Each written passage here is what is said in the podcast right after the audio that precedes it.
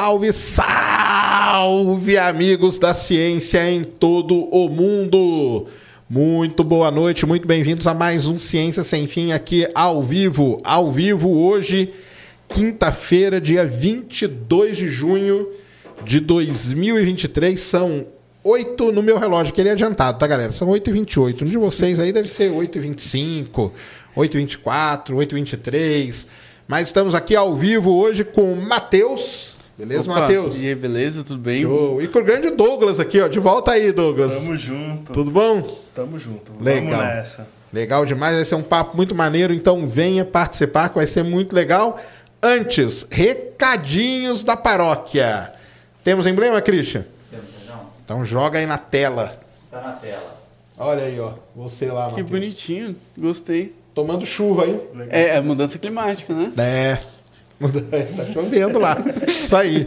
Para resgatar, qual que é o, o código? O código é Clima e Ciência. Clima Opa. e ciência. Tudo a ver, hein? Tudo a ver, isso mesmo. Vamos falar bastante aí sobre mudanças climáticas, sobre. É o ninho, né? Começou o El Ninho, Sim, né? sim. Esse ano tem El Ninho forte aí vindo. Vamos ver o que, que vai acontecer aí com, com a gente. Vamos falar de energia. Vou contar para eles a história de que o petróleo salvou as baleias. Ah, você fica aí falando mal do petróleo, tá vendo só? Tem coisa boa também. Mas vai ser muito legal. É, outros recadinhos aqui. Para resgatar o emblema, você já sabe, nv99.com.br barra ciência sem fim. Então você vai lá, resgate, o emblema fica disponível até 24 horas após o programa. Show? E outros recados. Você pode se tornar membro aqui do Ciência Sem Fim. É, tem um botãozinho aí, ó, do lado do inscrever-se aí no, no YouTube, que é Seja Membro. Então você clica ali, você vira membro. Ou você usa em inglês é Join, o nome do botãozinho para você clicar. R$ 4,99 por mês. Você paga para ser membro. Quantos membros a gente já tem, Cris? 203. Aí, ó, já batemos 200 membros, tá? 203 membros. A primeira live exclusiva para membros vai ser terça-feira que vem, num horário diferente, tá? No horário do almoço aí para vocês. Então, você que é membro, fique ligado que vai ser legal pra caramba. O nosso clube de membros chama-se Ciência Secreta. Tá aí, ó. A logo aí, ó. Porque é aquele esquema, né? Tem coisas que a gente não pode falar aqui no YouTube, senão nós somos banidos para toda a eternidade. Mas lá dentro do clube de membros a gente pode falar. Então, vamos lá que vai ser legal demais. Então, se você achar que quer ajudar aí o Ciência Sem Fim a crescer e tal, clica aí no botãozinho R$ 4,99 por mês. Vai fazer diferença nenhuma, cara. Menos de R$ reais por mês, tá? Por mês. Divide isso aí por 30, né? Vai dar nada. Ah, entre aí. Semana que vem, dar um recado aqui, porque quarta-feira nós estaremos em São José dos Campos, porque começa, a partir de segunda-feira, um evento muito legal lá em São José dos Campos, chamado SSP, que é o Science Space Studies eh, Project, tá? E como que é isso? Então vão vir aí pesquisadores do mundo inteiro, eles vão dar aula ali no ITA, vão dar aula ali pro pessoal do INPE e tudo mais. Vai ser muito legal isso. Então tem vários alunos, milhares de alunos se inscreveram. E na cidade de São José dos Campos vai estar tendo vários eventos. Um deles é lá no CEF, que é um prédio da Prefeitura de São José, aonde vão ter palestras. Por exemplo, quem vai estar lá? John Connolly, astronauta da NASA. Sean Proctor, astronauta que viajou com o, na cápsula do Elon Musk. Ah, quem mais? O CEO da Lockheed, que é uma grande empresa espacial americana, empresa militar também. Então vai ter muita gente legal e nós vamos estar lá cobrindo esse evento. Vocês vão poder assistir as palestras aqui no Ciência Sem Fim de quarta-feira à noite, que vai ser legal pra caramba. Tá bom? Então, se inscreva aí também. Acho que é isso. É isso, querido? Recado? Acho que é, né? Tem. Petiscar também. Ah, é! Daqui a pouco vai chegar aqui pra gente o grande Petiscar. Então você aí que tá na zona leste de São Paulo, não deixe de prestigiar o grande Petiscar aí que, que nos alimenta aqui no Ciência Enfim. Um salve pra galera do Petiscar. Nós vamos deixar o arroba deles aí, ó. Vocês vão lá, você mora na zona leste, peça o Petiscar, tem um cardápio completão, lanche, tem churrasco, tem um monte de coisa lá, tá? Peça lá, comida é muito boa mesmo. Valeu, Petiscar. E mandem suas perguntas, tá? Então mandem suas perguntas pela plataforma onde você pode mandar áudio e vídeo ou pelo YouTube também, que eu tô vendo aqui vocês aqui, ó, de boa, e eu vou fazendo as perguntas à medida que elas vão aparecendo. Show? É isso? É isso. Muito bom. Então, prazerzão, Matheus. Prazer, muito obrigado pela oportunidade. E também feliz solstício, né? Foi ontem. Foi ontem, o ontem que foi trouxe pra solstício. gente o inverno, né? Exatamente. Você sabia que já nevou em alguns lugares, tipo em- no, no estado do Rio de Janeiro, em Campo Jordão e até em São Paulo, na, na Paulista, foi registrado em 1918 é, que já teve neve lá, mas uma, uma falsa neve, porque estava geando e como estava zero grau, o que, que aconteceu? É, congelou e meio que formou uma neve ali por cima, sabe? Ah, que legal. Olha Sim. só. É, Campos do Jordão, acho que eu já sabia que tinha nevado. Aqui no Brasil tem o Urubici, né? Que é aquela cidade lá em Santa Catarina, que é alta pra caramba, né? Lá Sim. neva pra caramba. E esse negócio é interessante, nós vamos falar bastante disso, porque no começo da década de 90 era muito mais frio o inverno, né, cara? Sim. Por exemplo, hoje eu nem blusa tô usando. Nós já estamos no inverno, olha só. Sim, eu tô, mas Você tá, né? Mas então, mas é, é na década de 90 era muito mais frio. Será que mudou alguma coisa? O que mudou? Isso tudo nós vamos conversar. É, antes, eu estava até falando aqui com eles, eu sei que vocês querem saber do submarino, né? Ah, e o submarino? Eu tô vendo aqui um monte de gente falando, e o submarino? O que, que aconteceu? E o submarino? Então é o seguinte, galera. Ontem, junto com o Paulo Cacela aqui, nós falamos do submarino. O submersível, na verdade, né? Não é nem considerado um submarino, né? Falar que lá é um submarino não, não é, né? É um submersível, né? Ele foi lá ver o Titanic, 3.800 metros de profundidade. Isso é, a gente chama, na exploração de petróleo, águas ultra profundas. É, é um ambiente muito complexo, muito hostil, terrível de se trabalhar, de fazer qualquer coisa. E aí, hoje de manhã, eu vi a notícia e falei: agora não tem jeito, cara, agora eles vão achar. Por quê? Existem dois ROVs. Para quem não sabe o que é ROV, ROV é a sigla para Remote Operated Vehicle, ou seja, veículo operado remotamente. É um robô que ele vai descendo, você fica controlando ele lá com um joystick, lá numa sala, e ele vai descendo e faz várias coisas legais. Na, na indústria do petróleo é muito usado. Quase toda plataforma tem um ROV que faz as, a manutenção e coisas do tipo. E tem dois que são muito famosos no mundo. Eles, eles se chamam Victor 6K e Odisseu 6K. Por que, que eles são famosos? Porque eles aguentam 6 mil metros, 6 quilômetros de profundidade. Por isso que eles têm esse 6K no nome, entendeu? Ou seja, 3 mil para eles, cara, fichinha, entendeu? São os ROVs, muitos deles mergulham lá na Fossa das Marianas, em coisas desse tipo. E aí, qual que é a outra vantagem deles? Eles são equipados com câmeras 4K. Então, cara, aí não tem jeito, cara. Se tiver qualquer coisa, ele vai ver. E desceram o Odisseus e o Vídeo, desceram os dois, tá, galera? E o, o Odisseus acabou é, descobrindo o que a gente chama de campos de detritos, né? Ou seja, ele descobriu lá os pedaços do submersível que muito provavelmente implodiu, tá? Implodiu. Como a gente falou ontem, né? O problema do oceano é que a pressão é muito alta, muito alta. E se você não tem um negócio que seja bem feito, bem equipado e tudo, vai ser amassado igual uma latinha de refrigerante. E foi isso que aconteceu, sim. né? A cada 10 metros aumenta um ATM, né? Que eu falei ontem aqui, o pessoal me corrigiu, acho que é isso mesmo, né? A cada 10 metros, um ATM. Então, imagina, né? A pressão que isso aí tem que aguentar. Enfim, o robozinho desceu lá, cara, e não tem jeito. Ele desce, ele acha e ele achou mesmo. Coloca aí o site, Cris. Esse robô, é- esse robô é dessa empresa aí, Pelagic Research System, que chama. É, e aí é o robôzão, aí é o robô, ó. Isso aí é a imagenzinha dele, ó. Tá vendo? Esse aí é o robô, o Odisseus, ó. É, nem, nem parece um robô, né? Mas é. Ele tem tudo isso aí, por que, que ele tem toda essa carapaça aí? Para aguentar a pressão. Por isso que ele vai a 6 mil metros de profundidade, tá? Tem a sala de controle dele ali, ó. Coloca ali pro pessoal ver. Tá aí, ó. Tanto que é um navio, né, que leva ele, um navio específico que chama Horizon Arctic, que leva ele.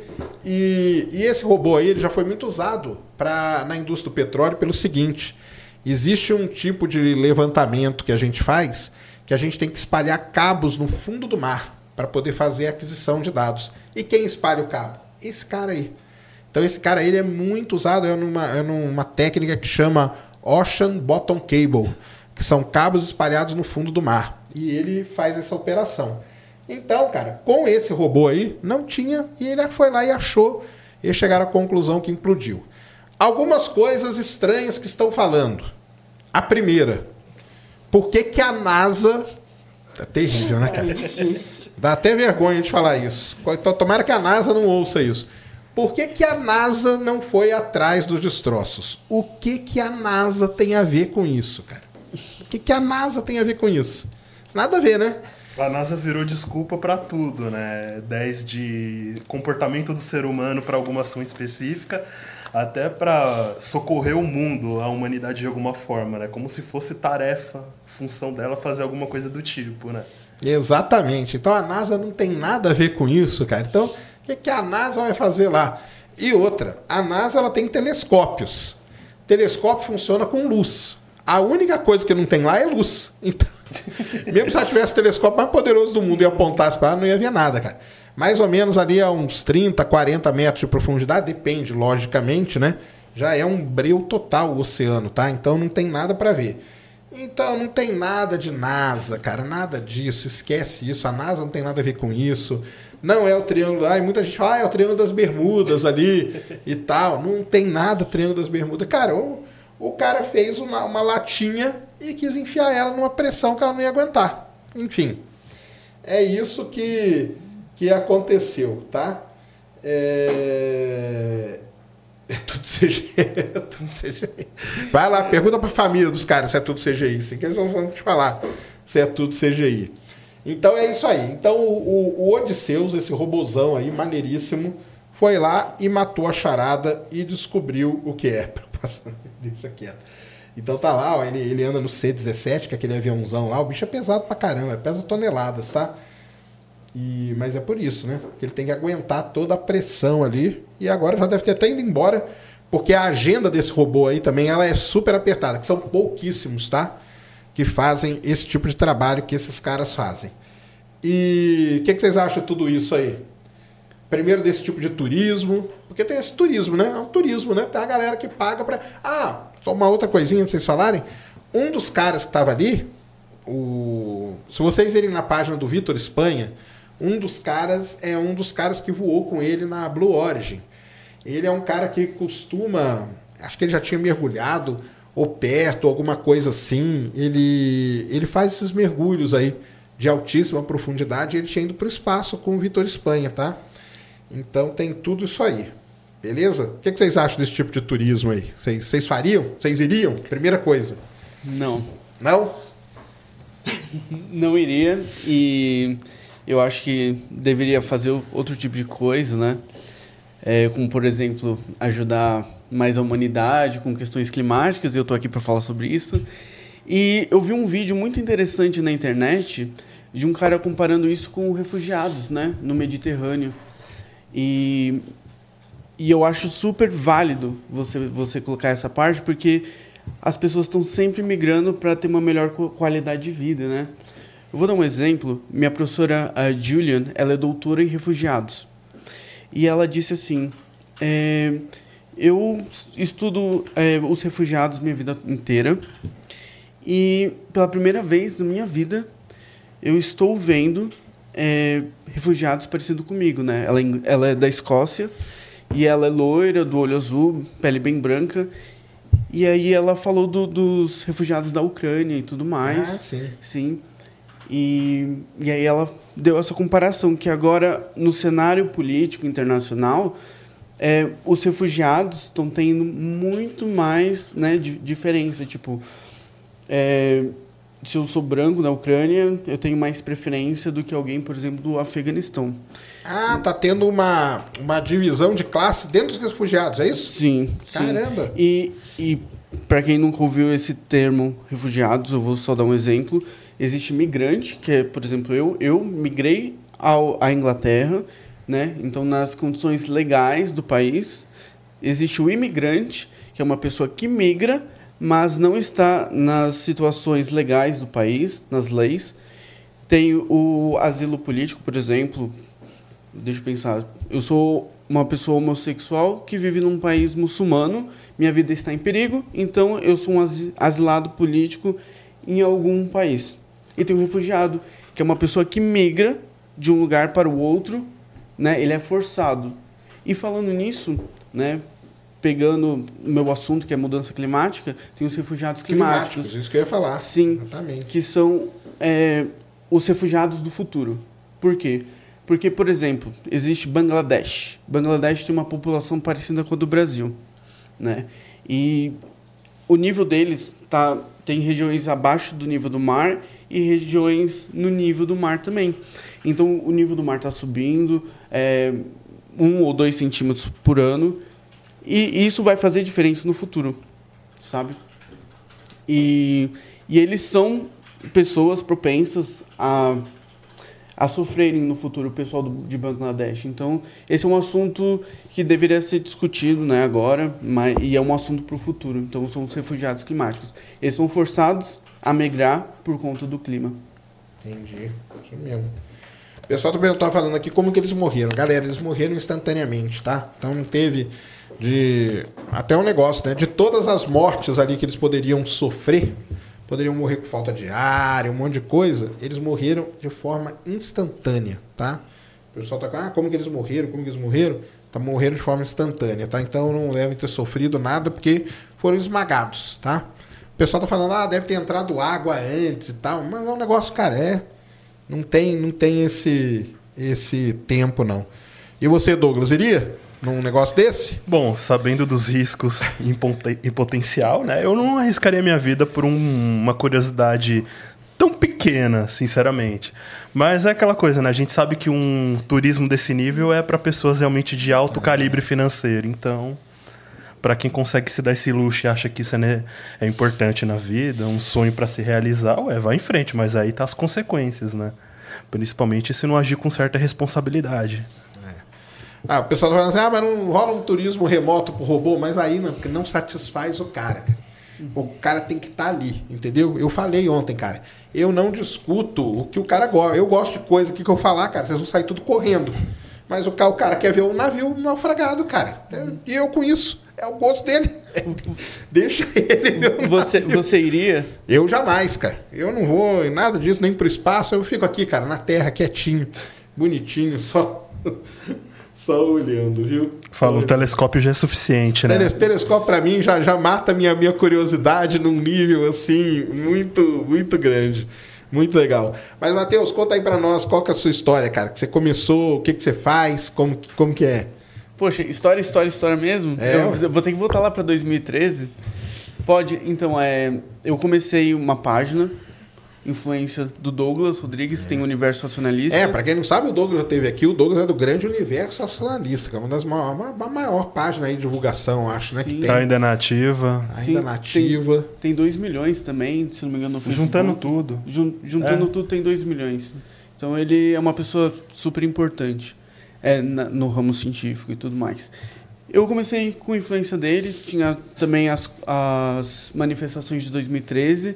Eu tinha 16, 17 anos quando eu, quando eu estava indo. E eu conheci o pessoal também da mídia ninja, né? E, e lá eu resolvi criar uma página para falar sobre política e ciência, né? Mas não, não deu muito certo, porque eu, eu me mudei para o Reino Unido e tudo mais, né? E eu fui trabalhar, estudar e, e deixei a página lá. E aí, do nada, o que, que aconteceu?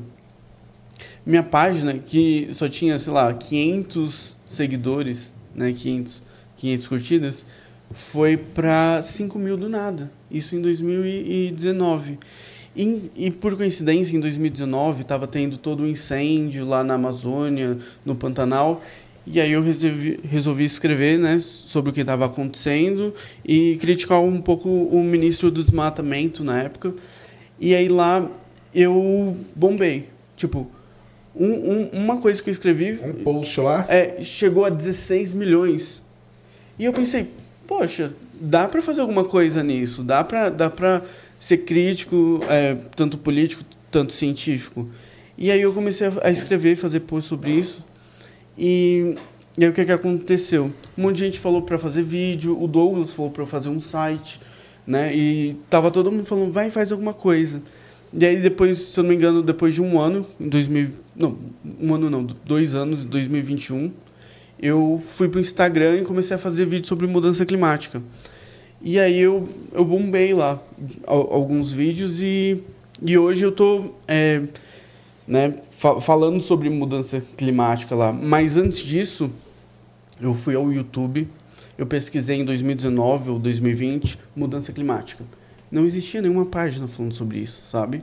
É, se não me engano, tinha só Menos um Lixo, tinha alguns políticos, como o Ciro Gomes, é, tinha a BBC, tinha a Record e outras notícias falando sobre isso. Então eu vi um espaço para falar sobre mudança climática né, num, num lugar onde está carente, né, que é a rede social.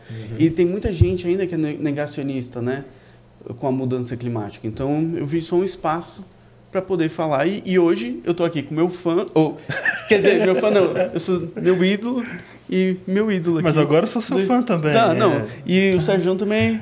Pela Pô, qualidade da divulgação. Pô, eu, eu, eu quero mesmo ser a pessoa da mudança climática, como você é da astronomia, como o Pirula é, é da, é da paleontologia. E é isso.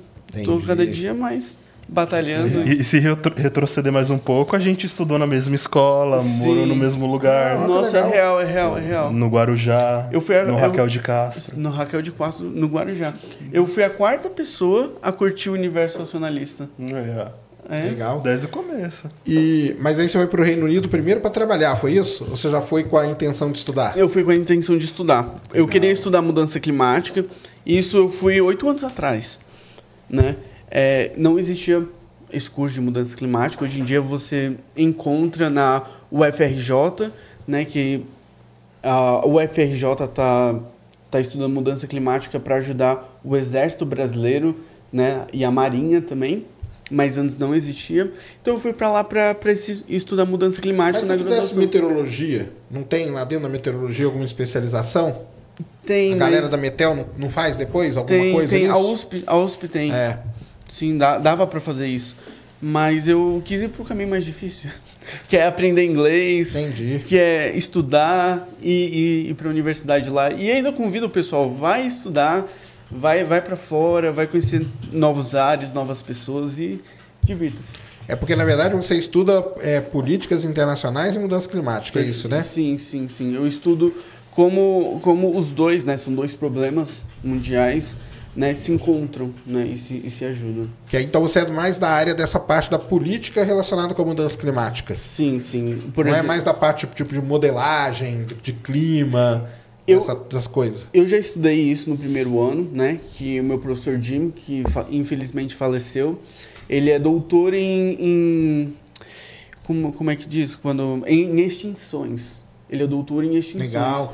Então ele estudou paleontologia, depois estudou extinções e viu que as extinções estão relacionadas com a mudança climática.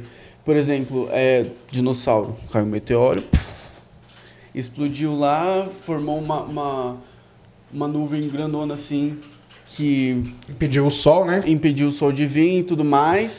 E ocorreu uma, uma extinção. Também teve uma extinção, né, que foi uma das primeiras. Eu, eu não lembro, deveria consultar o Pirula, né, antes de, de falar É, isso. foram cinco, né? For- foram cinco. As cinco grandes extinções. Teve uma que foi só vulcanismo. Sim. Que foi uma mudança climática. Pô, causada. É, existe mudança climática natural, que é essa que eu estou falando. Tem uma causada por um desastre, que foi pelo meteoro. E tem a, a nossa, que a gente está caminhando, que é uma mudança climática causada pelo homem, né? E, e, e ele veio e falou né, que mudança climática e extinções estão assim, ó.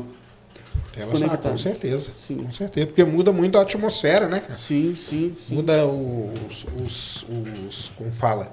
Os organismos, né? Eles estão aclimatados, né? Naquela, Sim. naquele tipo de atmosfera. Quando muda muito.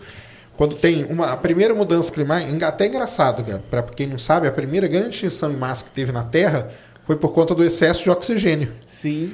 E uma mudança climática. O excesso de oxigênio acabou matando tudo e aí deu chance dos seres aeróbicos poderem surgir e tudo mais. Então tem isso. É, uma coisa interessante a gente falar negócio de mudança climática, até para explicar para o pessoal, né? Que é isso aí que você falou. A Terra, ela sofre mudanças, né? Sim. A Terra sofre mudanças aí, mudanças de, de vários, de vários, várias escalas, né, de tempo, né?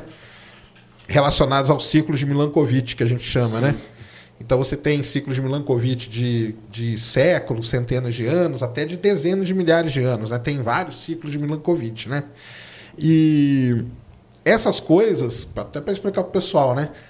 É, quem estuda o clima né, sabe disso. Então a Terra vai passar, vai ter uma relação ali com, com proximidade, com, ele, com excentricidade da órbita e tudo. Tudo isso aí é mapeado e a gente sabe a ciclicidade disso, né? Sim. Então isso que é importante, né? A gente ter para depois, quando a gente vai estudar os outros problemas causados aí pelo ser humano, a gente consegue tirar esse efeito, né? Do, do- dos dados, não é isso? Sim, sim. Se eu não me engano, a última vez que teve foi é, 10 ou 13 mil anos atrás. No- no- se eu não me engano, foi no começo ou no final do Elo, não, no começo do Holoceno, né, que é uma época geográfica. E eu lembro que você foi num, num, num podcast, né, que tava o Pirula e, o- e um outro cara, e vocês estavam conversando com o pessoal e eles estavam questionando também, né, o, o dilúvio. Tá, Lembra? questionando não. Eles estavam afirmando que tinha. Ah, Quem estava questionando é a gente. Não, então, então, mas Os criacionistas, Então, né? Eles não di- questionam o dilúvio, eles acham que teve. O dilúvio aconteceu, mas ele aconteceu, por exemplo, naquela região onde é montanhosa, na, no Oriente Médio. O que, que acontece? Tem gelo, né, que cobre tudo assim, e fica entre as montanhas, e dentro tem um, pis- um piscinão de água. E, e o que, que acontece?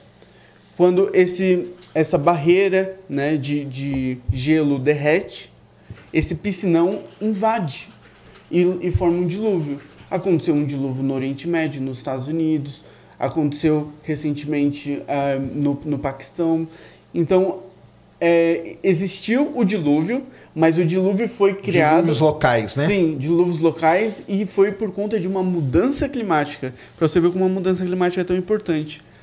E, e foi- e foi basicamente isso. Então, existiu, tá, tá em, em, em folclores, na, na Bíblia e, e histórias de, de povos, mas não aconteceu global, aconteceu local. É porque a defesa deles é que foi um negócio global, né? Que foi global, que afetou toda a humanidade na época. É, que afetou a Terra inteira e tal. Imagina a zona de baixa pressão que devia ter para chover toda essa chuva que eles estavam esperando, né? Então, é. E é impossível. Tipo, se você derreter toda a água que existe no planeta, não vai cobrir nenhum Everest. Entende? Então, é, geo- geograficamente falando, é impossível. É, não, é isso mesmo. É, mas eles defendem lá, né? É a vida, é o negócio deles. É o dilúvio mesmo, porque a gente vê essas marcas aí, é, ter montanha embaixo d'água, essas coisas aí, e é igual o o Matheus falou, viu, pessoal? Já te- teve coisas locais, localizadas, né? E mesmo também porque a Terra era muito diferente antigamente, né? Bem antigamente, nessas eras geológicas aí, ela era realmente muito, muito distinta uma da outra, tá? E hoje você está fazendo graduação lá. Sim, estou fazendo graduação, estou indo para o meu último ano.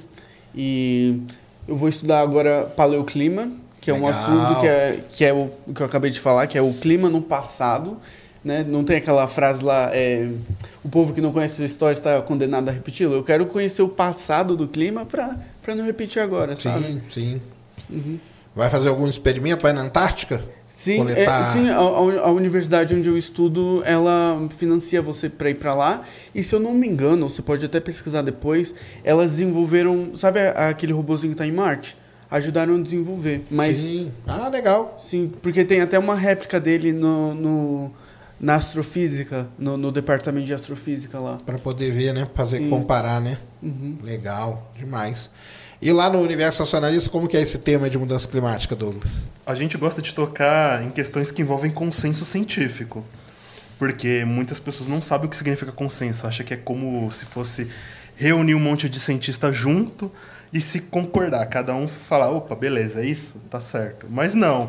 A gente sabe que mais ou menos a gente pode tomar uma definição assim de que consenso científico é como se a gente pegasse todos os estudos de boa qualidade, né, que levam basicamente a, um- a uma direção específica.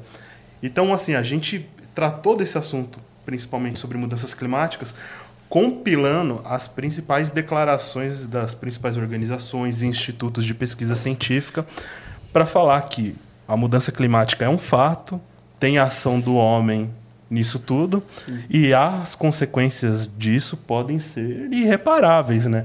Principalmente se a gente não agir agora, né? Desde já. Sim. Né? O, o próprio IPCC, que é...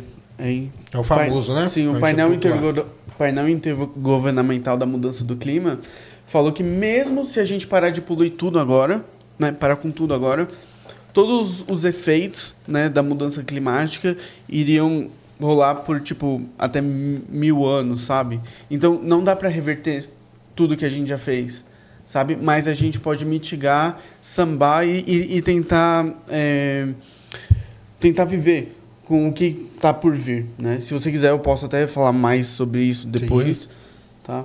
Mas é tem coisa muito séria pro futuro por vir.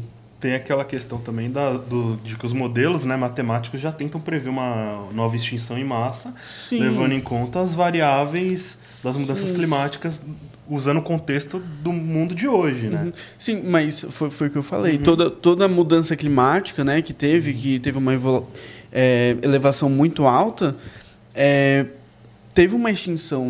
Não sei se o Cris pode colocar, mas tem um, um timeline aqui do, do, do clima, né? Como é que foi. E também dá, dá para dá pra fazer uma, uma comparação com as extinções que tiveram. Ah, sim. Tem, tem aquele gráfico lá. Pode procurar. Como que eu procuro aqui? Peraí. É, coloca... é, Coloca aí Mass Extinction, Extinction. Mass, mass extinction. Um, É, coloca aí End Climate. Coloca assim. Vamos ver se aparece alguma coisa. Aí, ó. Climate Change. Pronto. aí vê se tem alguma Aí imagem. vai imagens ali, ó. Tá. Aqui, talvez. Sim, mas tem um que é maior. Mas, mas dá pra ver aqui, ó, que pelo É, esse menos... aqui mostra aqui, todas as extinções, cinco, né? Um, dois, três, quatro, cinco, ó, tá vendo? Uhum. E aí, quando teve uma grande extinção, que foi a primeira lá 400 milhões de anos, depois a 380, Uhum. depois a outra de 200 e aí de 66 milhões de anos atrás, ó. Então, quando você pega esse esse dado aí, ó, galera, você coloca ali que foram momentos em que teve uma grande variação de temperatura no planeta, ó. Tá? Isso aí é estudado, medido direitinho. Então, existe esse medo aí da sexta extinção em massa estar relacionada com uma grande mudança climática, assim. Sim, sim. Todo mundo acha que a pandemia foi a pior coisa que aconteceu esse século, né? É, mas é, é a mudança climática. E a mudança climática está relacionada com, com a pandemia, por exemplo, né? Se você for ver, os animais estão migrando do Equador para as regiões norte e sul para ter um, clima mais favorável para a vida deles, sabe? Vou dar um exemplo. Juravam, ju- os cientistas né, que estudam é, infec- infectologia, né, juravam que a, pandemia ia surgir no Brasil. Por quê? Por conta do nível de desmatamento e também porque todos os animais estão migrando para dentro da Amazônia, sabe? E, e aí, com o desmatamento, eu tendo contato com o animal, o animal está doente, né? Passa essa doença para mim, tor é, cresce a chance de ter uma, uma, Sim. uma zoonose, né? É, que, é o, que é o nome disso. Então, mudança climática e pandemia estão relacionadas. E a gente tem que pensar também, né? Essa questão de, da Amazônia, como a Amazônia é importante, sabe? É, por exemplo, a Amazônia tem os rios voadores, né? Que são basicamente... Imagina que aqui no oceano está evaporando água, ali onde está o Nordeste, e aí ela passa para a Amazônia, e da Amazônia ela vai descendo e vai regando, né? Vai chovendo, né? Por isso que são rios voadores. Porque são águas que vão até o, o, sudeste, o sul do país, né? É, Christian, desculpa de novo. E se você puder, é, você só poderia mostrar um mapa, é, um mapa não, um satélite da Terra, porque dá para explicar uma coisinha. Coloca aí, talvez, imagens. N- não, coloque mapa, melhor. Coloque mapa. É, agora, dá um zoom e, e, e coloca aqui, ó. É, como, não, não, não, desculpa. Mostra, mostra, tipo, toda a América do Sul. E, e mostra, ou melhor, mostra dando toda a América. aí. É. Isso. mostra toda, toda a América, todo o continente am- americano e coloca aqui, ó.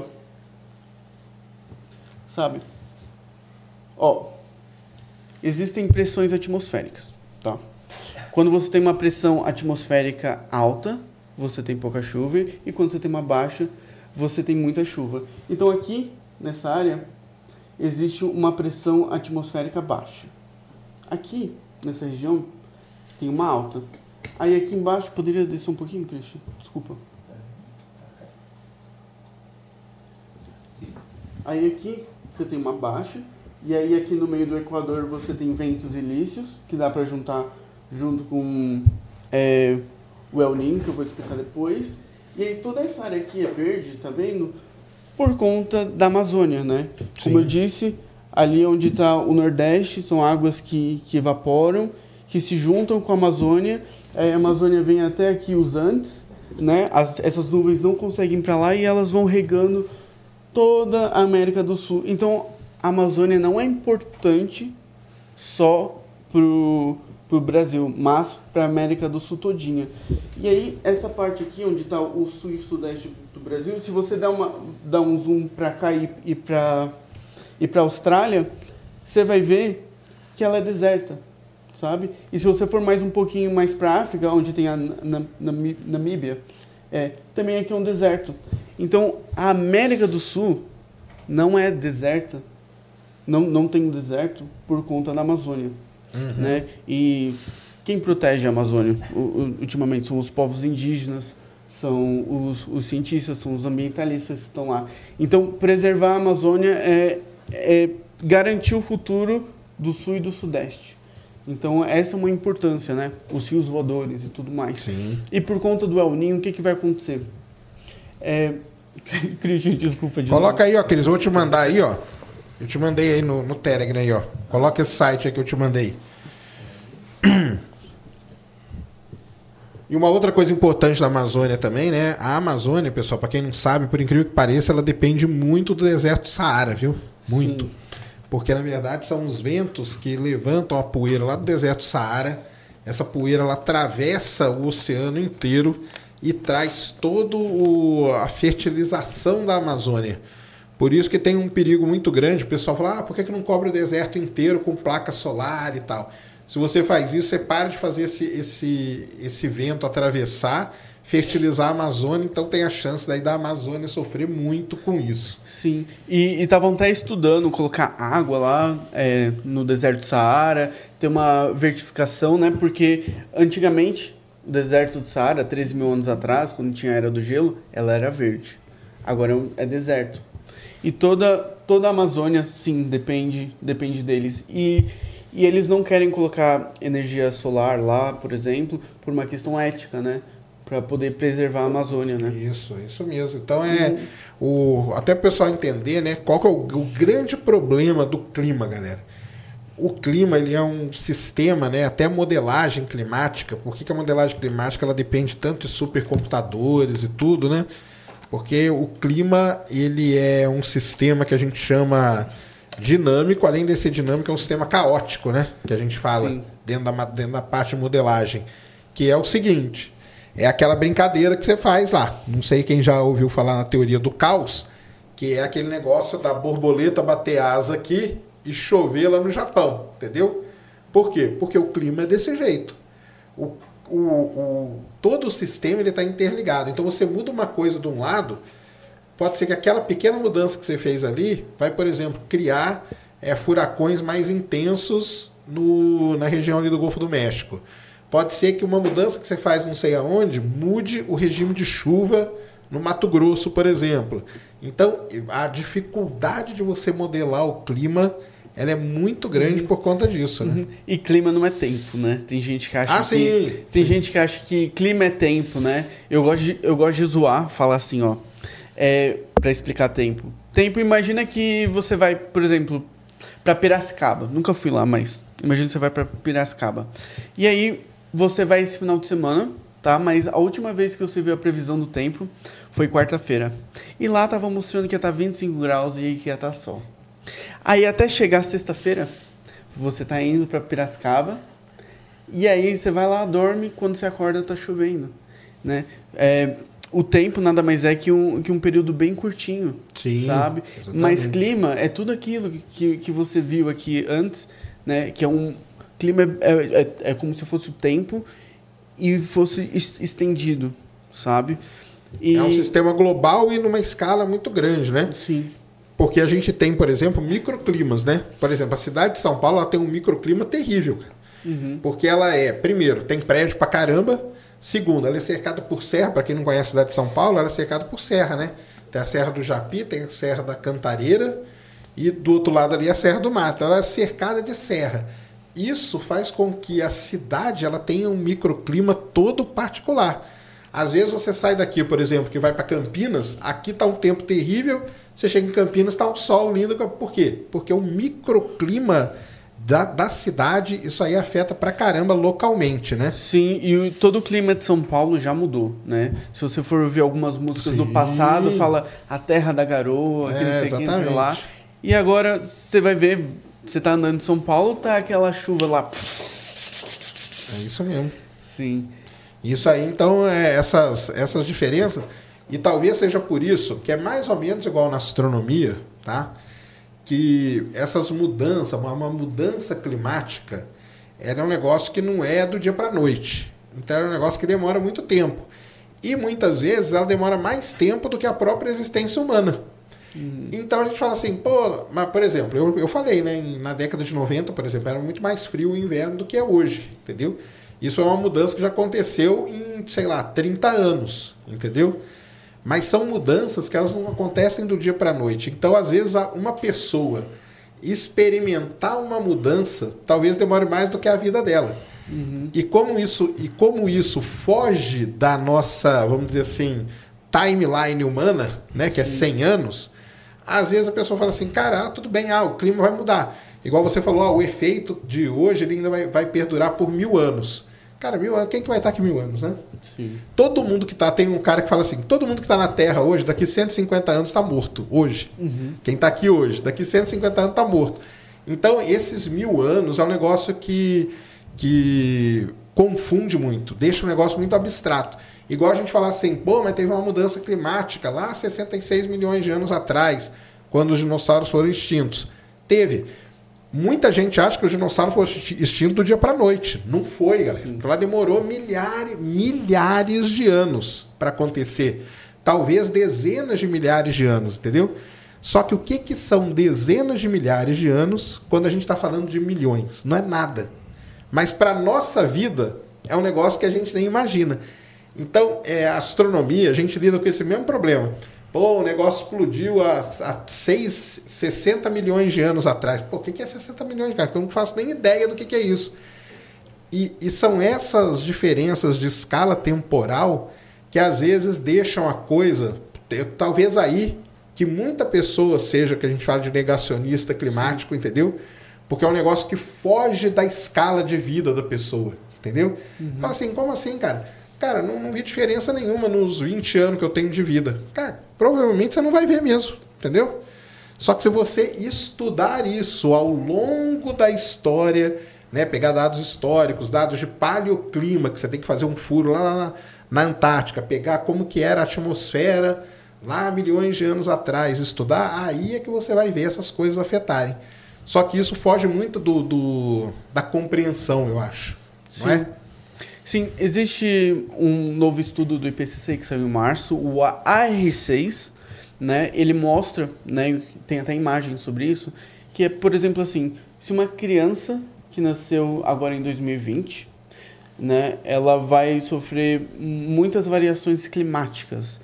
E aí, lá em 2090, ela pode sofrer entre 1,5 graus acima do normal, que é o mais positivo, até 4 graus acima do normal. Imagina, se 2 graus já estão falando que vai ser morte de corais de, de 95, 98%, imagina com 4 graus, né? Porque, por exemplo, o que está acontecendo com o oceano no momento? É, no momento mesmo, é, no norte da Europa, tá, tá aquecendo muito lá, né? E isso é ruim. Então, o que, que acontece? É, quanto mais dióxido de carbono você tem na, no mar, mais ele se é, oxida, né?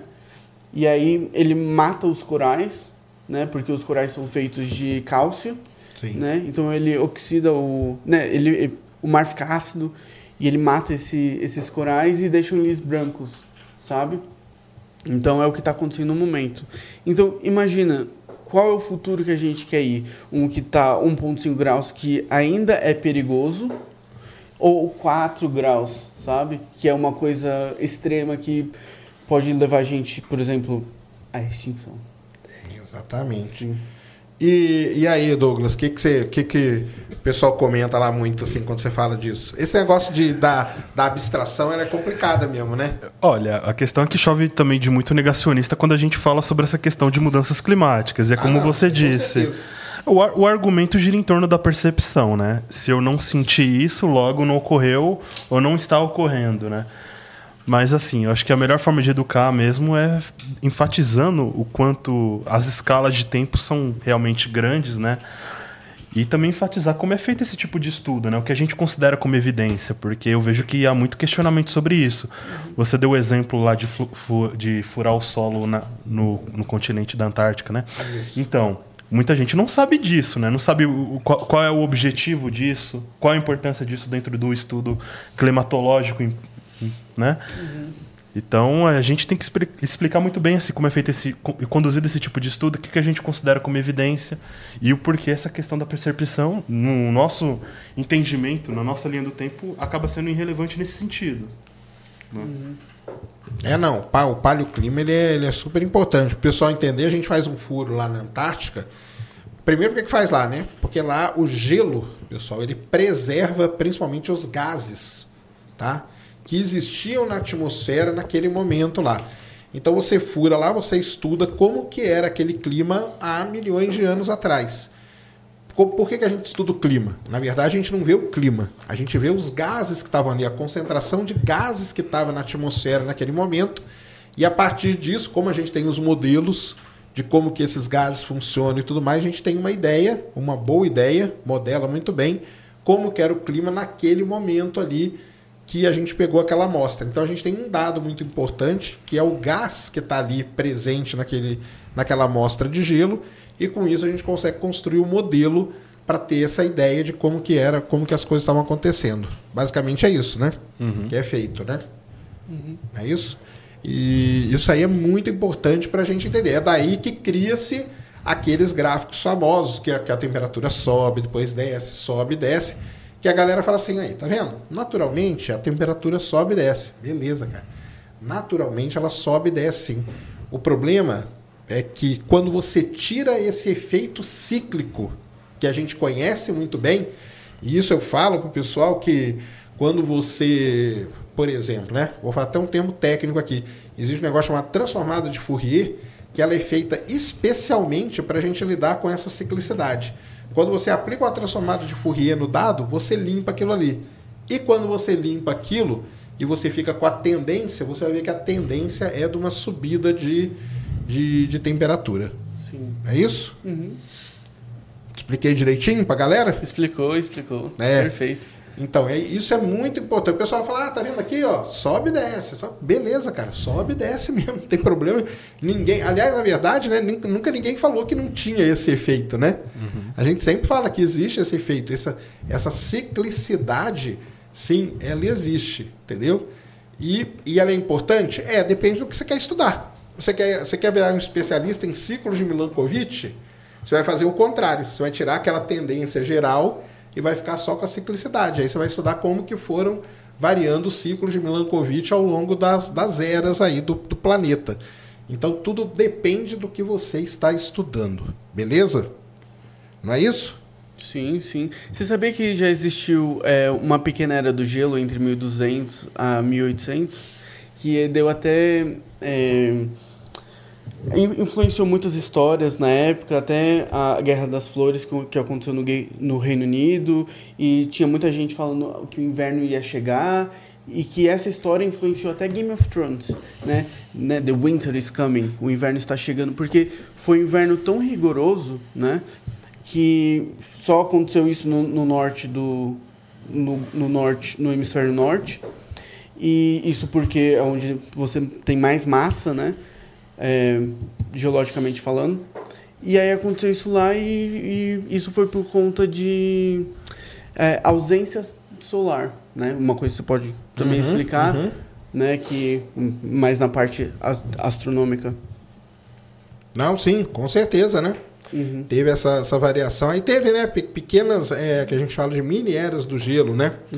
O problema é o seguinte, a Terra, como a Terra, a Terra tem muito vulcão também, né? Lembra dos vulcões que eu falo para vocês? Vulcão é importante pra caramba, cara. Quando você tem grandes erupções vulcânicas e tudo mais, por exemplo, em 1991, a gente teve uma grande erupção vulcânica do, do, do Monte Pinatubo. Foi uma das maiores, a maior erupção vulcânica assim dessa época que, pelo menos eu tô vivo, foi a do Pinatubo. E a temperatura caiu pra caramba na Terra naquela época ali, porque o Pinatubo jogou uma grande quantidade de gases na atmosfera, aquilo ali impediu e deixou a Terra um pouquinho mais fria, entendeu? Então, que é até uma coisa que os próprios é, co- críticos da mudança climática falam, né? Que quando você tem uma erupção vulcânica, você tem esses efeitos.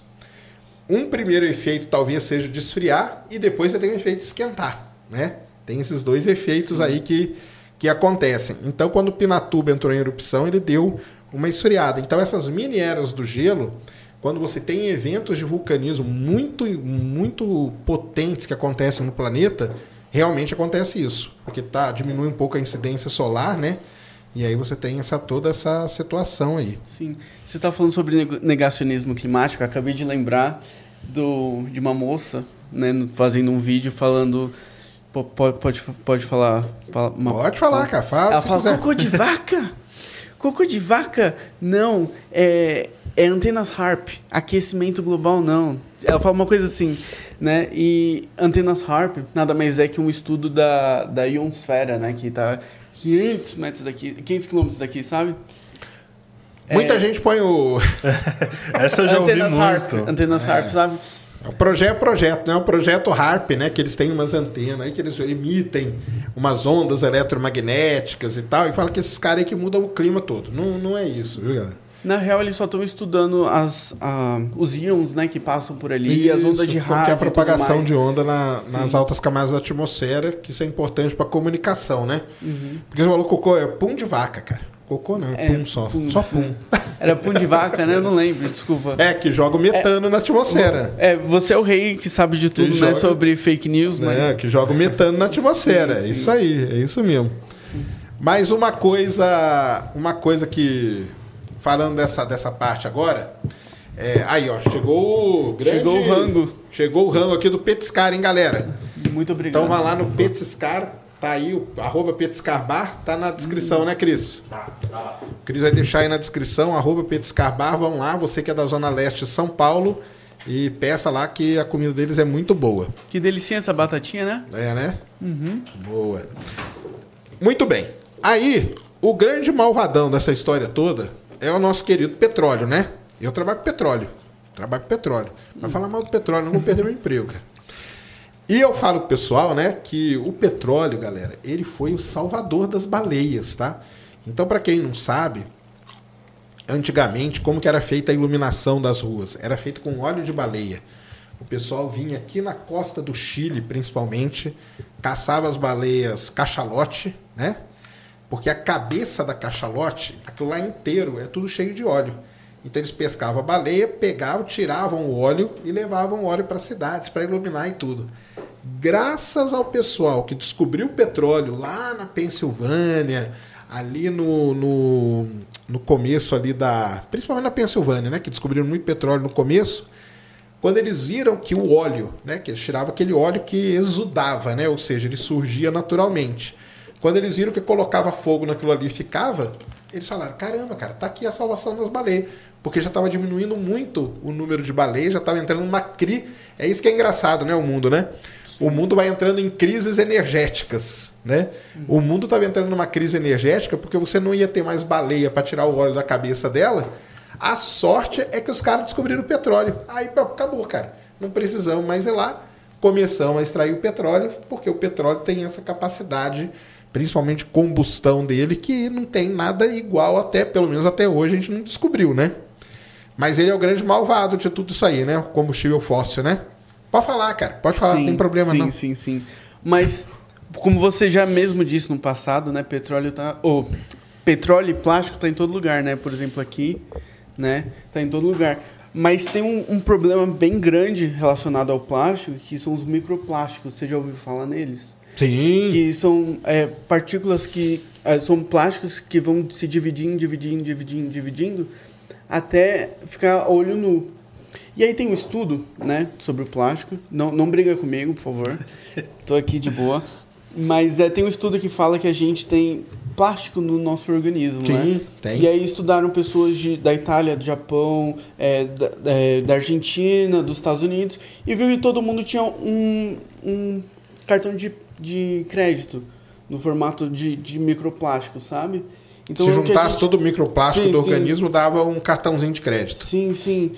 E olha como, como é, é perigoso, né, o plástico. E aí eu queria entrar num, num, numa ideia, né, que eu até falei para você, que são épocas geológicas.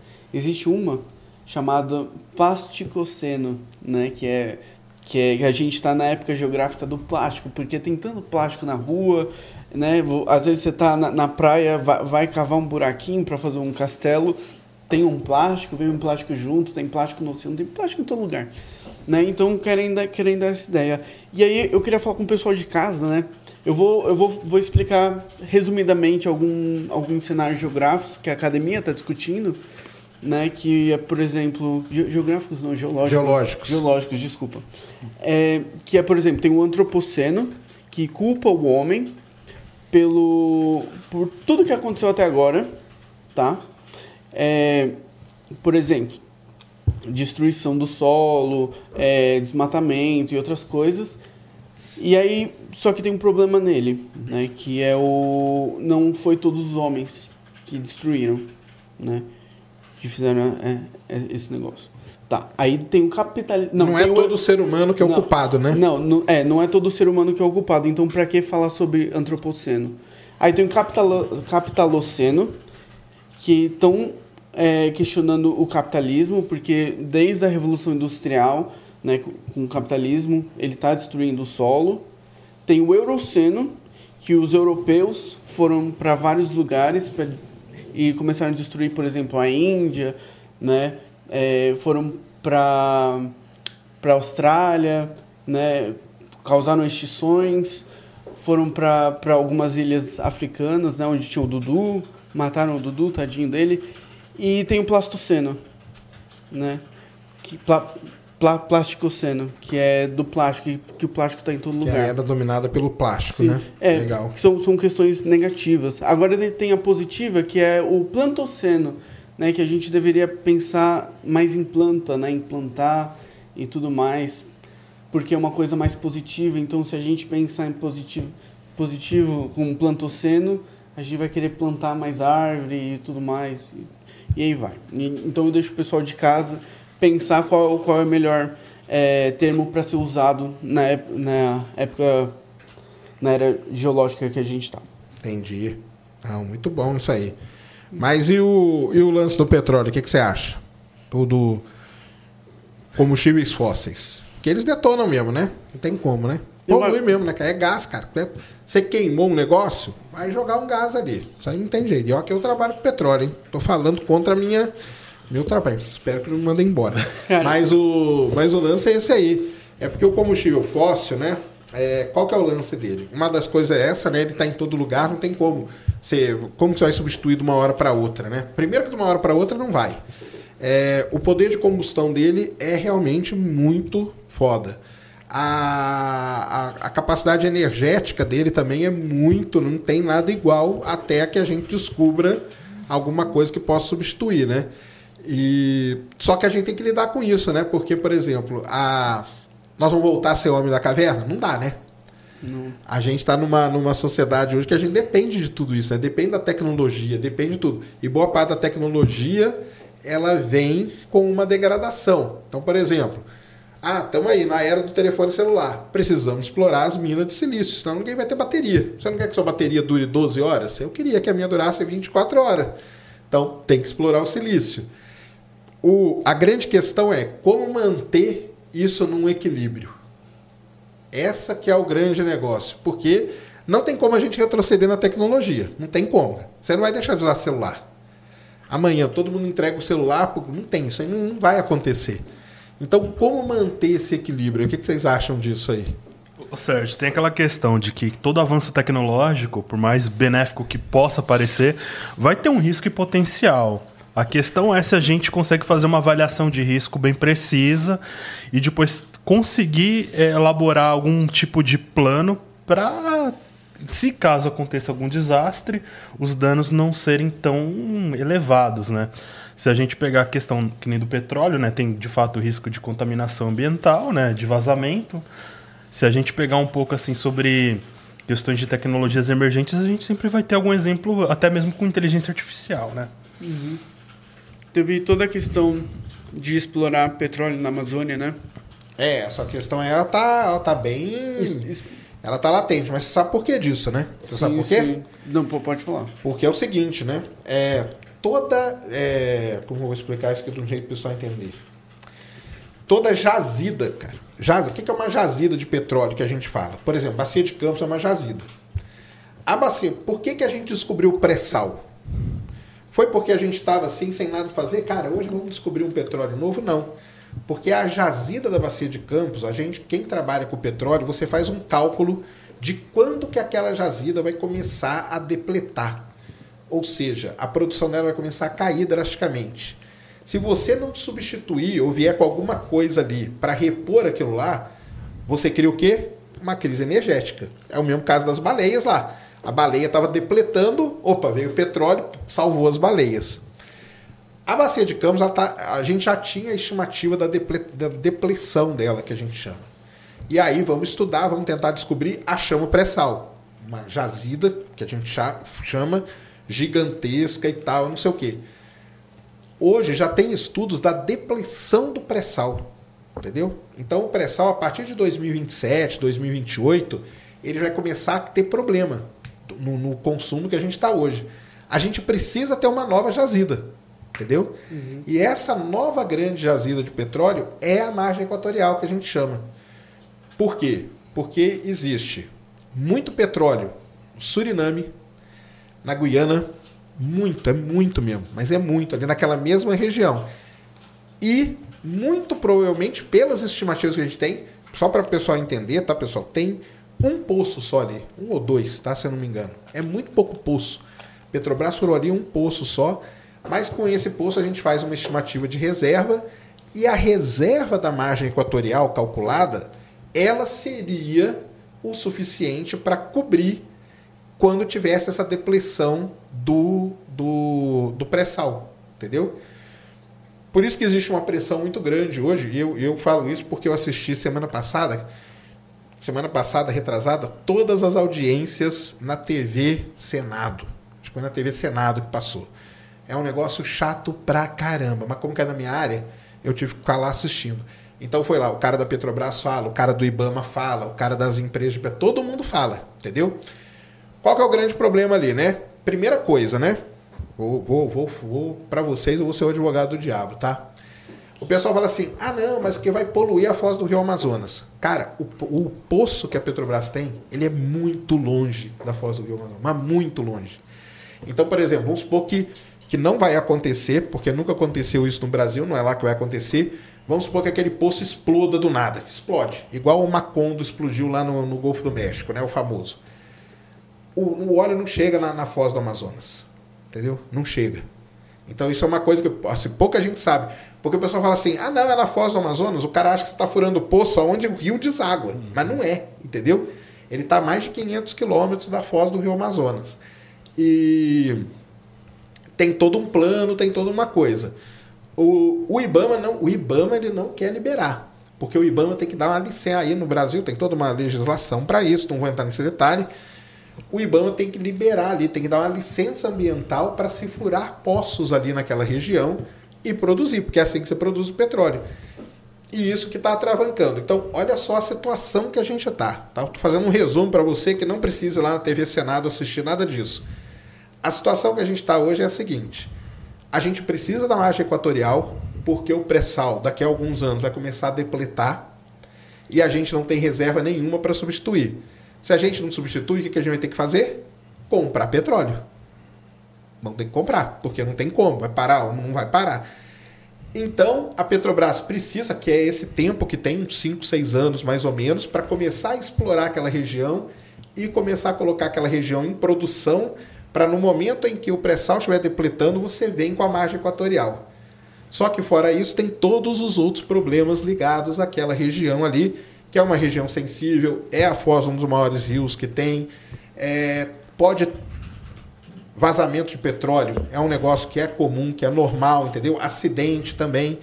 Então, nessas audiências aí que eles fizeram, a audiência é pública, tá, galera? Tá aí na internet, qualquer um pode ir lá e, e assistir.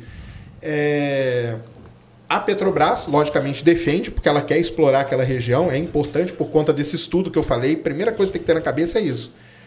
E ela mostra lá todo o plano de segurança, toda a análise de risco que ela faz, os aeroportos que vão estar, o que ela vai cuidar da fauna, o que ela vai cuidar de tudo ali. Mas o Ibama, por enquanto, até o último momento que eu sei, ele não quer dar a, a licença ambiental para aquela exploração. Então é isso, né? É, é viver nesse dilema, né, Du? Mas estudos independentes foram feitos? Como assim? Por- porque assim, é, foi a própria Petrobras que fez o tipo de estudo, não é? Sim, ali Própria- tem vários estudos, cara. N- Não, mas tipo assim, é porque esbarra às vezes naquilo que a galera chama de conflito de interesse, né? Ah, sim, sim. Uhum. Não, com certeza. Então, mas qual que é o negócio? Do lado, cara, do lado, que é a mesma jazida, que é do que é da Guiana, Uhum. Shell, Exxon, é, Equinor, acho que tem ali também, que é a norueguesa, a Mobil também tá lá, entendeu? Então tem ali tem muito petróleo. Porque na verdade a jazida é uma só. Só que o problema é que na hora que ela entra no Brasil, é como se a gente colocasse uma parede ali, mas não existe essa parede, entendeu? O, o corpo, né? Que vamos dizer assim, o corpo que tem o óleo, o reservatário, a jazida mesmo que a gente fala, ela pega aquela parte inteira. Então já, ela, já é uma região muito conhecida, e nem pela Petrobras, entendeu? Por todas essas outras empresas que já exploram aquela região. Só que não no Brasil, não é no, do, do lado aqui, que é na, na Guiana, entendeu? Sim, sim. Então tem esses estudos, já tem, entendeu? Tudo isso aí já tem. Realmente é a, a estimativa é 13 bilhões de barris, cara. Entendeu? Nossa. É barril pra caramba. É, o- é o que salva, segundo o pessoal fala, é o que salvaria o Brasil nesse momento de depressão do, do, do pré-sal. Você falou um negócio muito importante. Começa uma briga, tá, galera? Para vocês entenderem, política muito grande. Por quê? Quando você explora o petróleo, você explora o petróleo em bacia de, de campos. Só para dar um exemplo para vocês. Quem é que ganha o royalty, né? Para cada barril de petróleo que é produzido, uma grana daquela vai para alguém. Vai para o Estado ou para a cidade, né? Em última instância. No caso, por exemplo, Macaé ganha muito royalty de petróleo, Campos dos Goitacás ganha muito, Santos, entendeu? E lá no caso, o estado do Amapá ganharia muito, muita grana por causa disso. E aí entra esse outro fator, que eu acho que é o fator que você ia falar. Conflito de interesse. É o conflito de interesse. E aí entra isso, cara. E aí dá. Porque então, é assim: tem a parte técnica, que é basicamente é isso que eu falei. Só que não é só isso, né? Porque aí começa toda essa coisa, né? Quem disse? Você quer que o Amapá ganhe mais dinheiro do que você? Então, põe lá o deputado do Amapá. Então. Põe lá o deputado de São Paulo. Pô, mas o Amapá vai. Ah, cara, mas é porque eu tô, tô arriscando o meu estado, ele tá na frente. E aí começa a confusão toda. Não, mas eu até falo sobre isso pelo seguinte motivo. Quando a gente tem um monte de estudos independentes, a gente pode tirar uma conclusão um pouco livre dos vieses.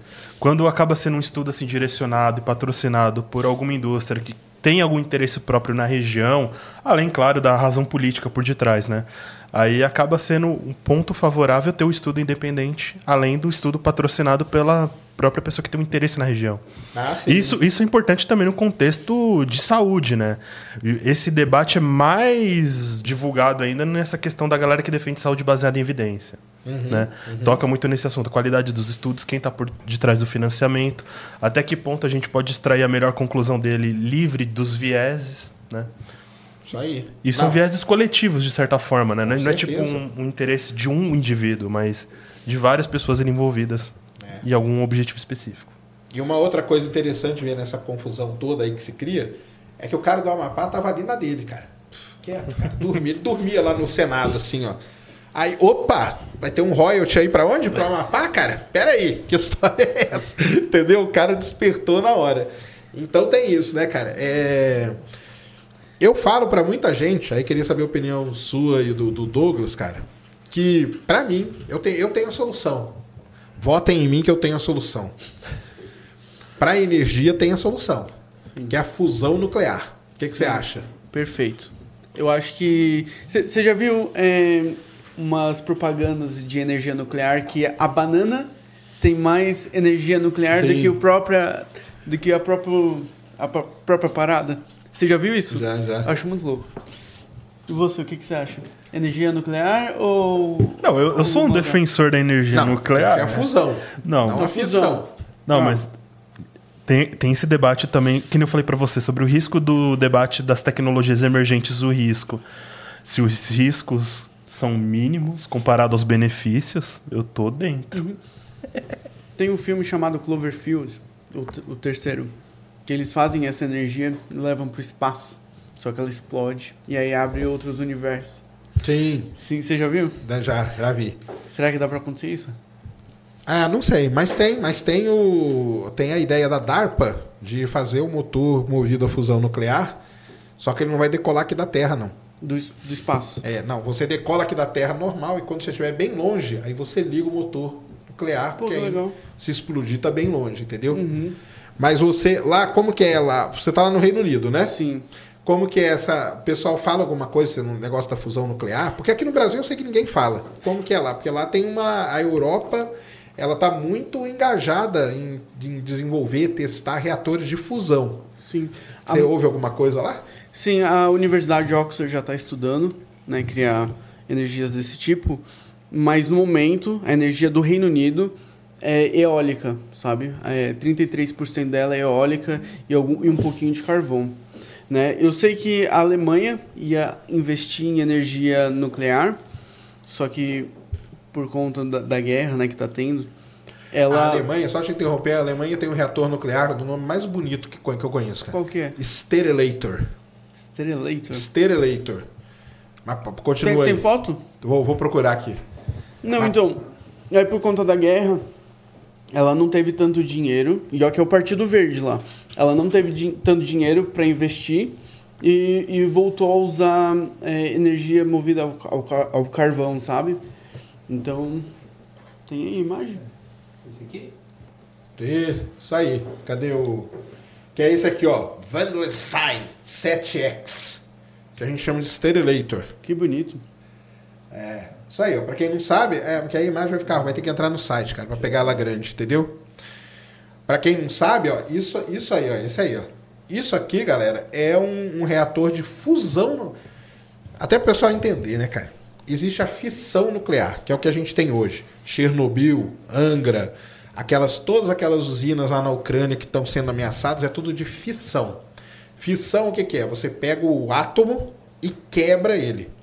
E aí, nesse momento que você quebra ele, você tem a produção de energia e tal. Você quebrou o átomo. Na fusão nuclear, você pega dois átomos, fundem ele, que é o que acontece dentro do Sol, e nesse processo de fusão dos dois átomos de hidrogênio, cria um átomo de hélio e gera energia, tá? Aqui na Terra a gente não usa isso, a gente usa muito trítio, tá?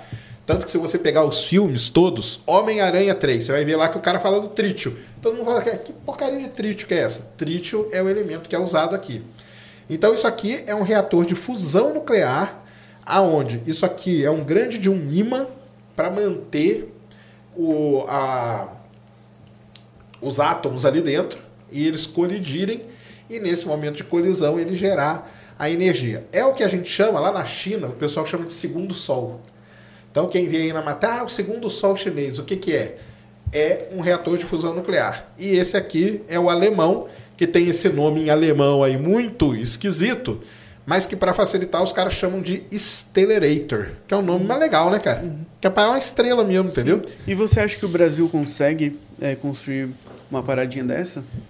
Você tá perguntando o que eu acho? Sim. Pergunta perigosa. Eu acho que jamais, cara. Por quê? Nem perto disso. Pô, cara, isso aqui é uma discussão que nem tem no Brasil, cara. De fusão nuclear. Essa discussão da fusão nuclear, ela tá muito na Europa hoje. Então, igual você falou, né? A Alemanha, com o Sterelator, por quê? porque a Alemanha passou um perrengue pra caramba quando a Rússia falou que ia cortar lá o gasoduto dela. E os caras foram até reativar as minas de carvão, né? Pra poder. Senão eles vão morrer tudo congelado, né? E a França, a França tem o reator dela, a Alemanha tem o dela, a China tem o dela, os Estados Unidos estão fazendo. E existe um, um consórcio internacional chamado ITER, que são vários países, sete ou oito países, que estão imbuídos nessa missão de construir isso. Qual é o problema da fusão nuclear hoje? Hoje a gente não consegue gerar. Para você gerar energia, você gasta mais energia. Então você tem um déficit de energia. Você gasta mais energia para gerar. É como se eu fosse, eu, eu gasto 10 e gero só 8 de energia no final, entendeu? Porque para manter isso aqui, isso aqui tem que manter numa temperatura altíssima milhares de graus, milhões de graus e tal. E para você manter isso nessa temperatura, a energia que você enfia no sistema, ela é muito grande. E a produção de energia não é. Então, só os Estados Unidos até hoje que conseguiu fazer, só que a fusão deles é diferente. É via laser. Via Eles jogam, laser? é via laser. Eles jogam laser numa pastilha e nesse processo aí o, o átomo ele fica excitado, tão excitado, tão excitado que ele acaba produzindo energia. E aí você captura aquela energia. O, eles conseguiram produzir um pouquinho. Foi a primeira vez que a gente fez energia é, positiva numa, num processo de fusão. Isso é um grande desafio. Mas eu acho que isso aí resolveria um problemaço, cara. Porque você falou da energia eólica.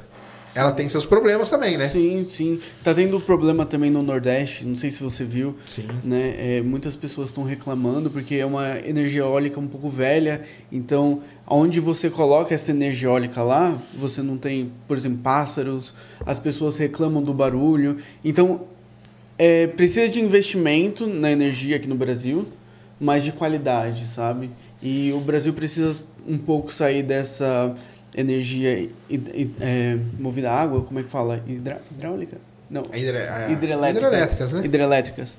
Sim, por conta que também é, a gente pode ter uma dependência da água, né? Por conta que, por exemplo, o El Niño tá vindo e aí você tem, vai ter grandes secas no norte, no nordeste, no, no centro-oeste e no sudeste você vai ter também é, ondas, ondas de, de ar quente. Então é, o Brasil ele precisa mudar a energia e eu acho que essa daí seria uma boa opção. É, mas eu, o que, que você acha, Douglas? Que o Brasil está pensando nisso?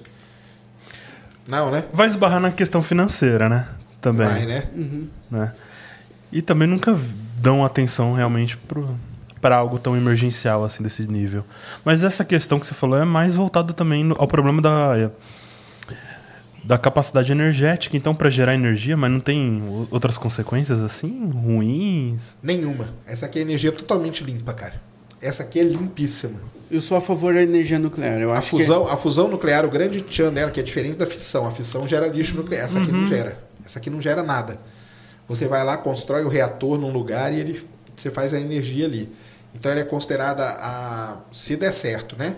Vai ser uma energia muito eficiente, porque você consegue produzir muita energia com pouca coisa quando funcionar. E ela é totalmente limpa. Ela não gera resíduo nenhum. Porque todas essas geram resíduo, né? Então, por exemplo, a eólica tem um problema lá da, da, da torre, né? Aonde você enfia a É, torre. tem questão do problema das aves, mesmo como ele falou. Eu vi uma solução que talvez seja pintar de uma forma mais escura para os pássaros. Não sei se isso faz sentido. Pra eles escaparem da, da rodada da hélice lá? Sei lá.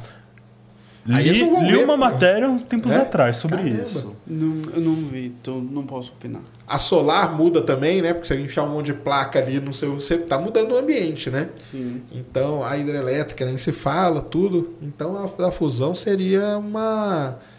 Uma interessante, né? Mas eu acho que o Brasil, cara, tá muito longe disso aí. Nem, nem chega perto disso. Mas fica aí aqui o questionamento aí. O que, que vocês acham? Digam aí no chat da energia por fusão nuclear. É, se o único problema é a compensação energética, então vale a pena arriscar, né? Mas o problema, novamente, esbarra no fator financeiro. O quanto de investimento seria direcionado para esse tipo de projeto. Por isso que tem um projeto, deixa eu ver se eu acho aqui, chama ITER, porque aí sim, que são vários países, entendeu? É, trabalhando junto para poder fazer. Ó, aqui, ó, tem até ó, o, O ITER, ele promete entregar, ele promete, tá? O ITER promete entregar energia em 2045. Então é um tempo, é um tempinho ainda, né? É um tempinho ainda. São uns, né, uns 20 aninhos pelo menos, né? Então é o ITER que é baseado no tokamak, que é um tipo de, de reator, e nos Stellarator, que é isso aí que eu mostrei para vocês, que basicamente é a mesma coisa. Tem o site do, do, do, do ITER aqui, é legal pra caramba. E eu acho que assim vai. É um consórcio de, de muitos países envolvidos. Ó, Cris, vou mandar aí para você, você abre. Depois você abre aquela do, do El Ninho aí pra gente explicar pra galera.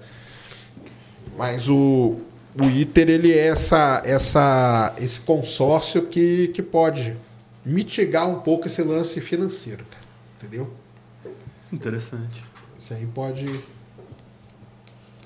É, Esse site aí explica tudo sobre a sobre a o- fusão nuclear. Dá um ok ali, Cris.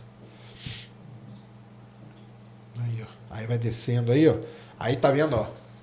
O tokamak do ITER, os Sterelator, eles, são, eles têm uma diferença aqui no meio e tal, que é o jeito geral. Aí você tem os modelinhos deles, como que eles funcionam. Aí tem todo. Esse site aqui, ó, vamos deixar ele aí no negócio. Para quem quer entender de fusão nuclear, aqui explica tudo, tá? Como que funciona cada tipo de reator. Tem umas pequenas diferenças ali deles e, e é muito legal, tá? Muito bom. E aí a gente tava falando do El Ninho. Cris, mandei aí o site para você, coloca ali na tela.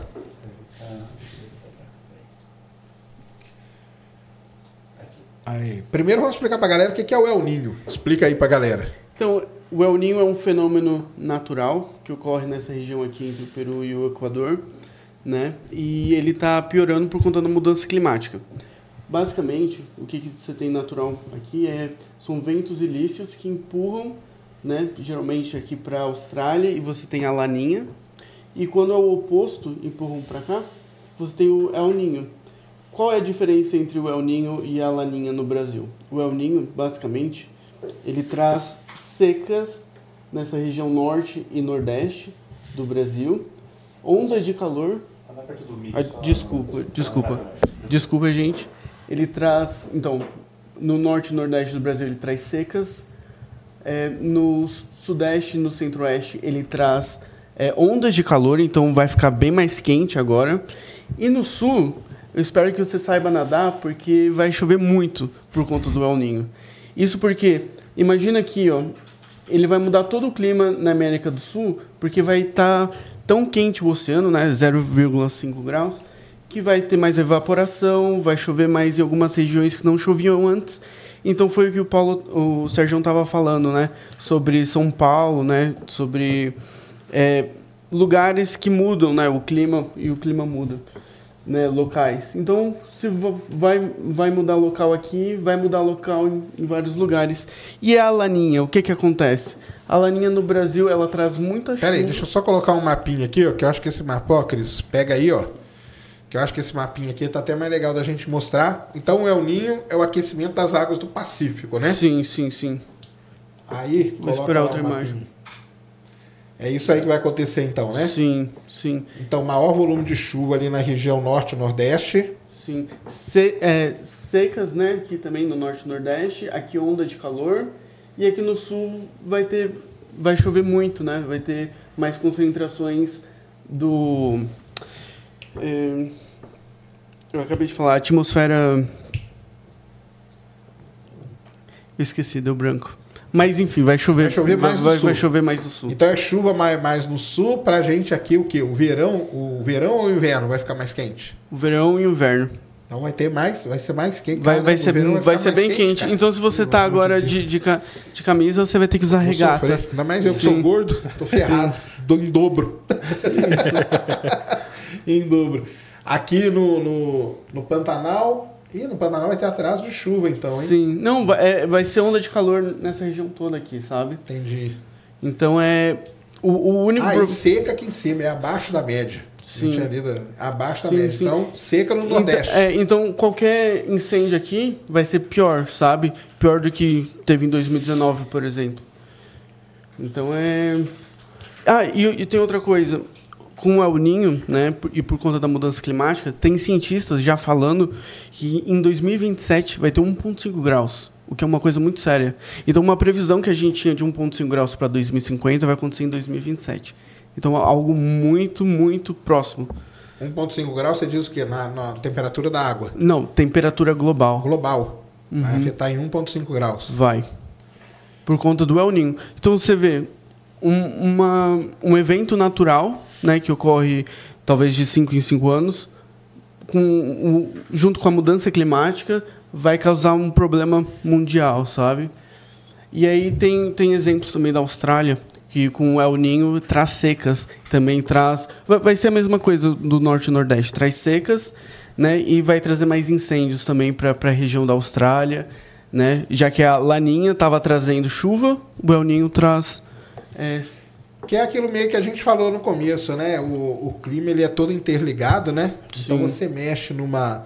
Primeiro você está mexendo, né? Para o pessoal entender, né, cara? Você está mexendo na temperatura de um oceano, né? Ou seja, você está mexendo numa massa de água muito grande ali. sim. E, e os oceanos, eles são o quê? Reguladores de temperatura, né? Mais ou menos, São, da Terra, né? são. Uhum. Então você mexe, isso afeta diretamente o Brasil, porque nós estamos aqui na beira do negócio, mas afeta o mundo todo, né? E o então é, e esse El Ninho, existe uma comparação dos El Ninhos passados e tudo, né? O El Ninho tá ficando mais o quê? Mais intenso, mais, mais qual Por, que é a por conta da mudança climática, ele está se tornando mais intenso.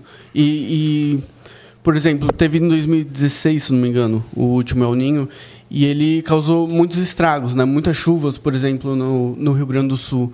E aí estão prevendo que aqui vai piorar. Por isso que eu zoei, né? Espero que você saiba Ah, nadar, porque vai chover demais, sabe?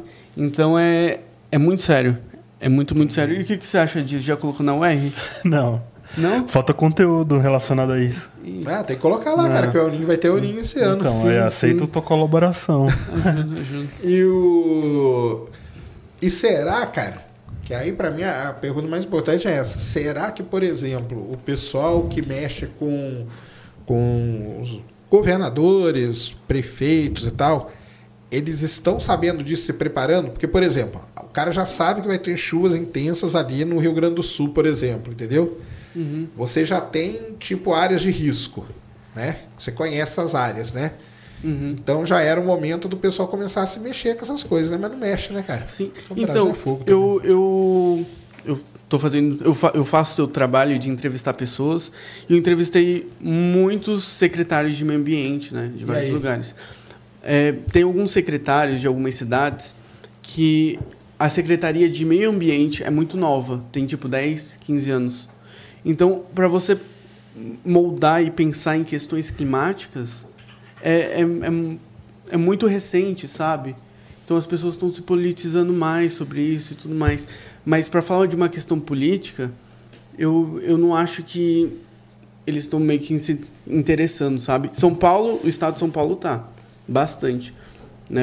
A, cidade de São Paulo, por exemplo, tem o, o Plan Clima, mas é, outras cidades, as menores, elas estão começando a entender o que é mudança climática e qual vai ser os efeitos dela em tais regiões. Entendi. Entendeu? Porque a gente teve aí no começo do. Não sei se você tá. Você não estava aqui no Brasil, né? Quando deu as chuvas aí que destruiu aí o litoral. Sim, eu, eu, Litoral eu, paulista. sou do Guarujá, tava até olhando ali o mapa. Né, o que, que aconteceu na, na, naquela época foi que era verão, o mar estava 26 graus, né, 26,5. Né, Para você ter uma noção, quando você tem um ciclone, um tornado, o mar tem que estar a essa temperatura. E o que, que aconteceu? Evaporou tanta água e aí ela queria se despejar em algum lugar. Ela foi pro, pra praia. Aí chegou na praia, se Bateu na Serra do Mar. bateu na Serra do Mar e voltou. Quando voltou, choveu. Muito, mas muito. Foi o recorde, né, do Brasil. E aí volta até aquela questão lá, sabe, de refugiados climáticos, sabe? O Brasil tem que saber os pontos de risco em cada gi- região que tem, né? Porque o Brasil é um país geográfico, então cada localização tem um problema diferente, né? Como eu falei do El Ninho, tem seca, tem onda de calor e tem chuva.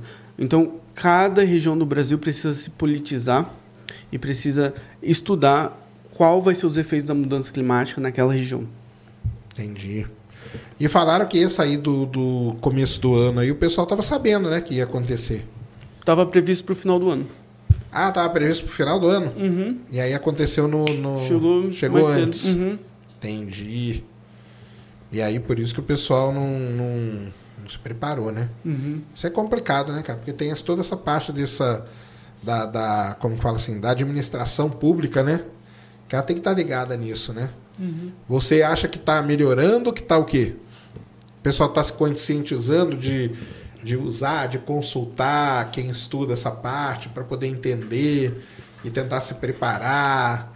É, eu acho que está melhorando sim. É, hoje mesmo, enquanto eu estou aqui, estava tendo uma reunião em Brasília sobre educação climática nas escolas. É, se eu não me engano, quem quem estava discutindo isso era o Climate Reality Brasil. E então a, a educação climática, né, nas escolas, eu acho que vai mudar a nova geração, sabe? Se a gente não sabe de um problema que pode vir, né, a gente não vai saber que esse problema está vindo. Mas se a gente estudar e saber que o problema das mudanças climáticas está acontecendo agora, né, mais pessoas vão se politizar. Entendi. Entendeu? Tá aí a importância de uma política baseada em ciência. Sim. Por isso que nós três aqui falamos sobre ciência na internet, sabe? Exatamente. Você acha que melhorou isso aí? Não, tem um amplo debate sobre isso, né, agora. Né? Os políticos levam em consideração isso, inclusive no, na eleição para presidente, propostas de governo, principalmente lá do Ciro, levavam em conta questões ambientais, mudanças climáticas. A Né? Tebet até falou sobre mudanças E climáticas. antes né? era negligenciado esse debate, era Sim. sempre deixado de lado. Então, pelo menos há um interesse político em discutir o assunto de uma maneira mais séria.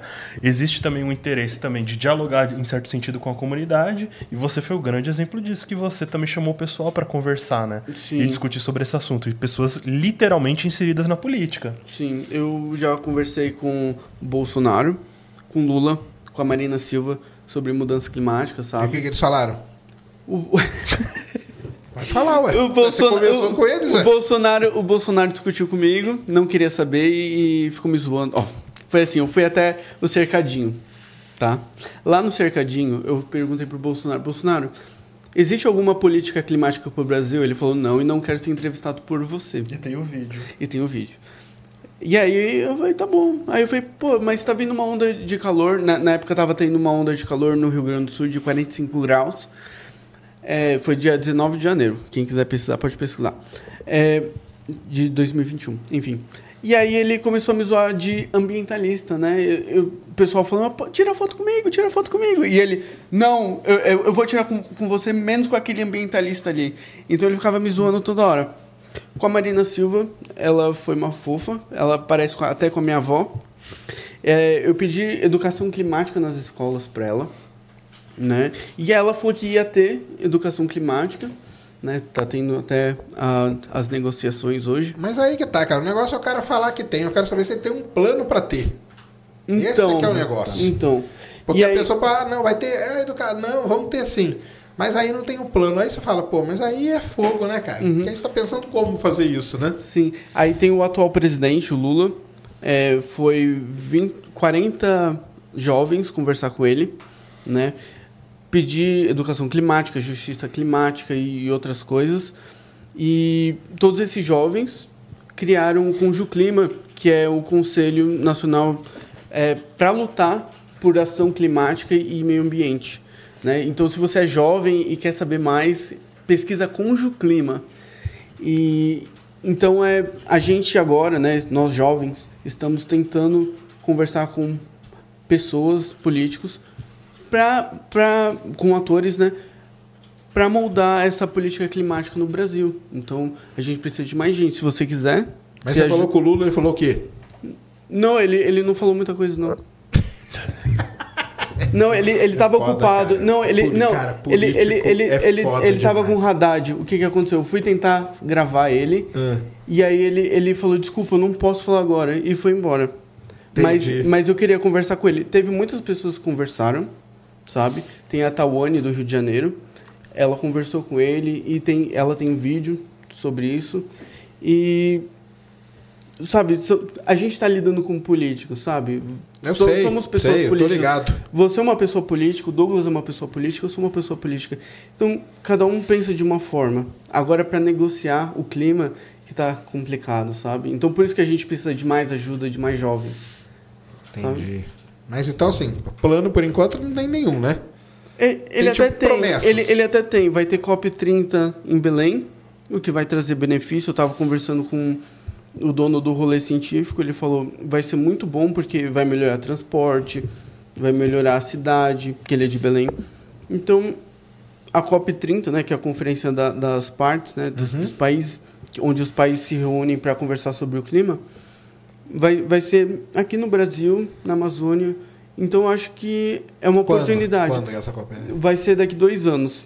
Tá. Então, acho que é uma oportunidade dos políticos, não não estou falando é, de nenhum específico, mas de todos, que começam a debater política climática em vários lugares, para quando chegar em Belém a gente ter uma estrutura para a gente ser o líder nes- nessa batalha, né, por justiça climática. Eu até tirei um negocinho é, Stop, ter- é, aham. Stop Climate Crisis, né? Porque a gente vive numa crise climática. Então eu, eu acredito, eu acredito que a gente possa mudar, por mais negativo que eu esteja nos estudos, eu acredito que eu, você, o Douglas, o Christian, a gente possa mudar, né, e, e ter uma mitigação climática, mesmo você sendo a favor do petróleo. Só a favor de coisa muito pior, cara.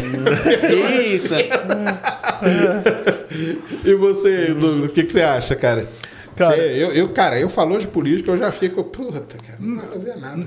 Eu acho que a gente tem que diferenciar mesmo essa questão, né? Promessa de campanha com realmente projeto para colocar ele em prática, né? E isso daí a gente sente de falta. A gente sente muita falta disso. Mas assim, eu acho que também a divulgação científica brasileira tem que ajudar, né? Porque eu não vejo muito, muita gente falando sobre mudanças climáticas no YouTube. E por experiência própria sobre essa questão de escolha de conteúdo com potencial de acesso e viralização, que nem eu falei lá no primeiro podcast, né? Mudanças climáticas não dá acesso. Não dá? Não. Eu pensei que ia dar bastante. No universo racionalista não dá. Sério, cara? Por que, que você acha que não dá? Porque eu acho que o pessoal negligencia, né? Muitos impactos disso, né? Não, mas nem- acredita, então, mas nem que- talvez. então, mas nem que se fosse por isso, entendeu? Tipo, que lotasse de negacionista tal. Daria um. Não, assim, o pessoal vem pra negar, mas não vem pra se informar ou pra discutir o assunto, não tem interesse em ler a matéria.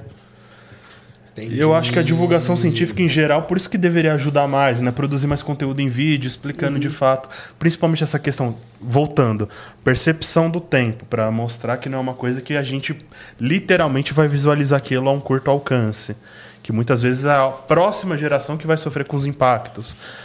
Mas assim, o pessoal literalmente desconsidera o assunto Mas assim. será que não, não falta o lance de talvez tentar fugir um pouco da parte política, que isso deve afastar a galera, e ir para a parte mais tipo científica da coisa? O, o Será que não? Mas assim, de- depende, né, da política para facilitar certas mudanças estruturais. Por exemplo, Não, não, eu falo assim, na parte do conteúdo aí. De, de postar conteúdo, tô falando.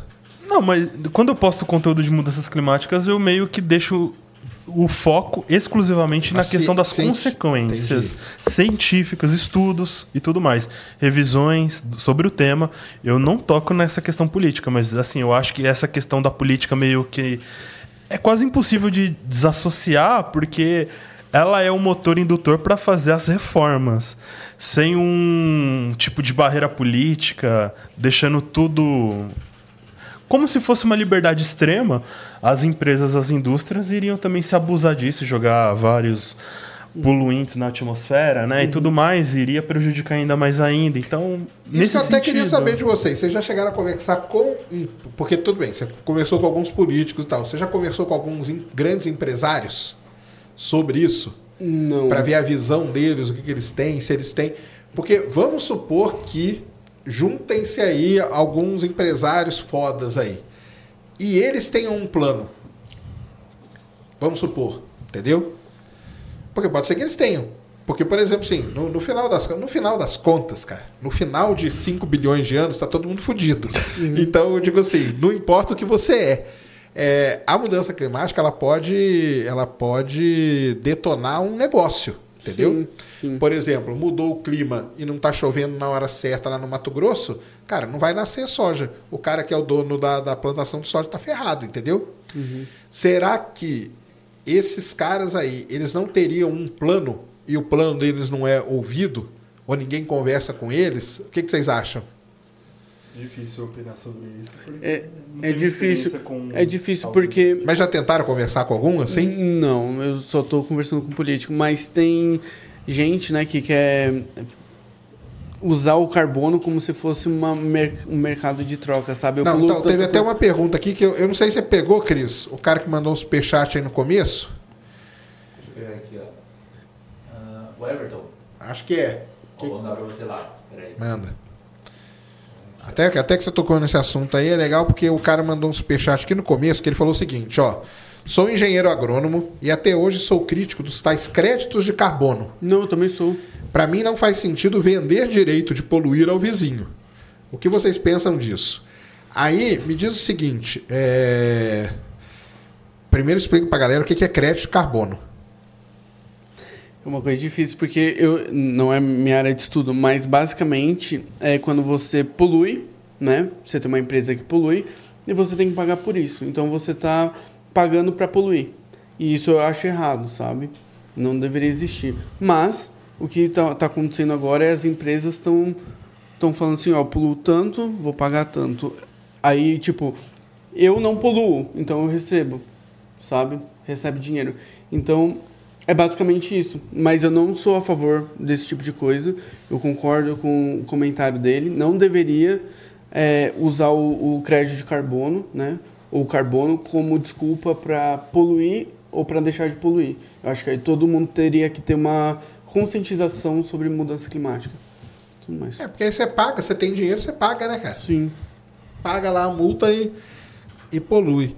Mas fica aí a dica, cara. Talvez, assim, porque é, cara, política é muito foda, cara. Os caras Então- são muito ensaboados, cara. Não Então- são, não? É, Não, São, mas também tem aquela questão também de que os grandes empresários normalmente estão preocupados com o lucro a curto É, prazo. não, tem isso também. Tem esse tal. Tem esses dois lados, mas aí eu acho que teria que conversar com os caras, entendeu? Não, eu acho que a gente tem que colocar pressão, sabe? Mesmo se. Tipo, eu tentei colocar no Lula, mas ele estava ocupado. Eu conversei com o Bolsonaro e, e conversei com a Marina Silva e conversei com outros políticos. Então a gente tem que conversar com eles para eles saberem que a nossa população quer uma política climática para o Brasil, sabe? Tipo, talvez um dia eu vou ter uma oportunidade de conversar com o Lula, falar, e aí, Lula, tem alguma política climática para o Brasil? E ele vai falar sim ou não. Ou vai fazer igual o Bolsonaro, me zoar, ou vai, vai me dar uma alternativa. Mas em questão internacional, quando você vai numa COP, por exemplo, é, vou, vou, vou, falar como é desigual, né? Os, os países conversando sobre política.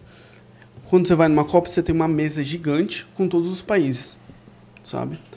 Os países mais os países desenvolvidos, eles têm mais cientistas, têm mais pessoas para representar. Os países em desenvolvimento, eles têm poucos. Eu fui na eu fui na COP Que tinha que ser o contrário, né? Porque o desenvolvimento aqui se ferra mais no final, é, né? ma- mas, mas quem tem mais dinheiro para financiar Ah, sim, cientista, com entendeu? certeza. Então, eu fui lá e eu vou falar uma coisa que aconteceu lá que só eu vi. O que aconteceu? Bangladesh é o país que eu estava falando dos refugiados climáticos. Eles são os países que mais vão sofrer com perdas e danos. Tanto é que Vai inundar tudo, né? É. Bangladesh vai pro Sim, saco, sim. né? Vai encher Então- d'água ali. Eles estavam pedindo ajuda para os Estados Unidos por uma quantia de dinheiro bem alta. Os Estados Unidos estavam falando: não, a gente não pode te dar isso, mas a gente pode te dar isso, um valor muito abaixo. E o Bangladesh falou: não, a gente quer tal valor. Aí eles falaram assim: então a gente vai te dar isso e pronto. E o Bangladesh falou: tá bom. Então, na- nas discussões, né, sempre vai prevalecer o mais a vontade forte. do mais forte. Sim E ele vai tentar o, convencer. o que tem mais poder econômico. É, exatamente. Então, existe uma desigualdade na política internacional, existe uma desigualdade na política nacional, sabe? E deveria mudar isso, sabe? Eu tenho uma amiga que fala que é, a gente deveria ouvir mais o Chico Mendes, sabe? Eu tenho até uma tatuagem dele aqui: Ecologia sem luta de classe é jardinagem. Eu não posso ser um cientista climático e lutar pelo o que eu estudo, né, e só ficar por ali na academia, mas eu tenho que lutar pela pessoa que vai sofrer com as consequências das mudanças climáticas.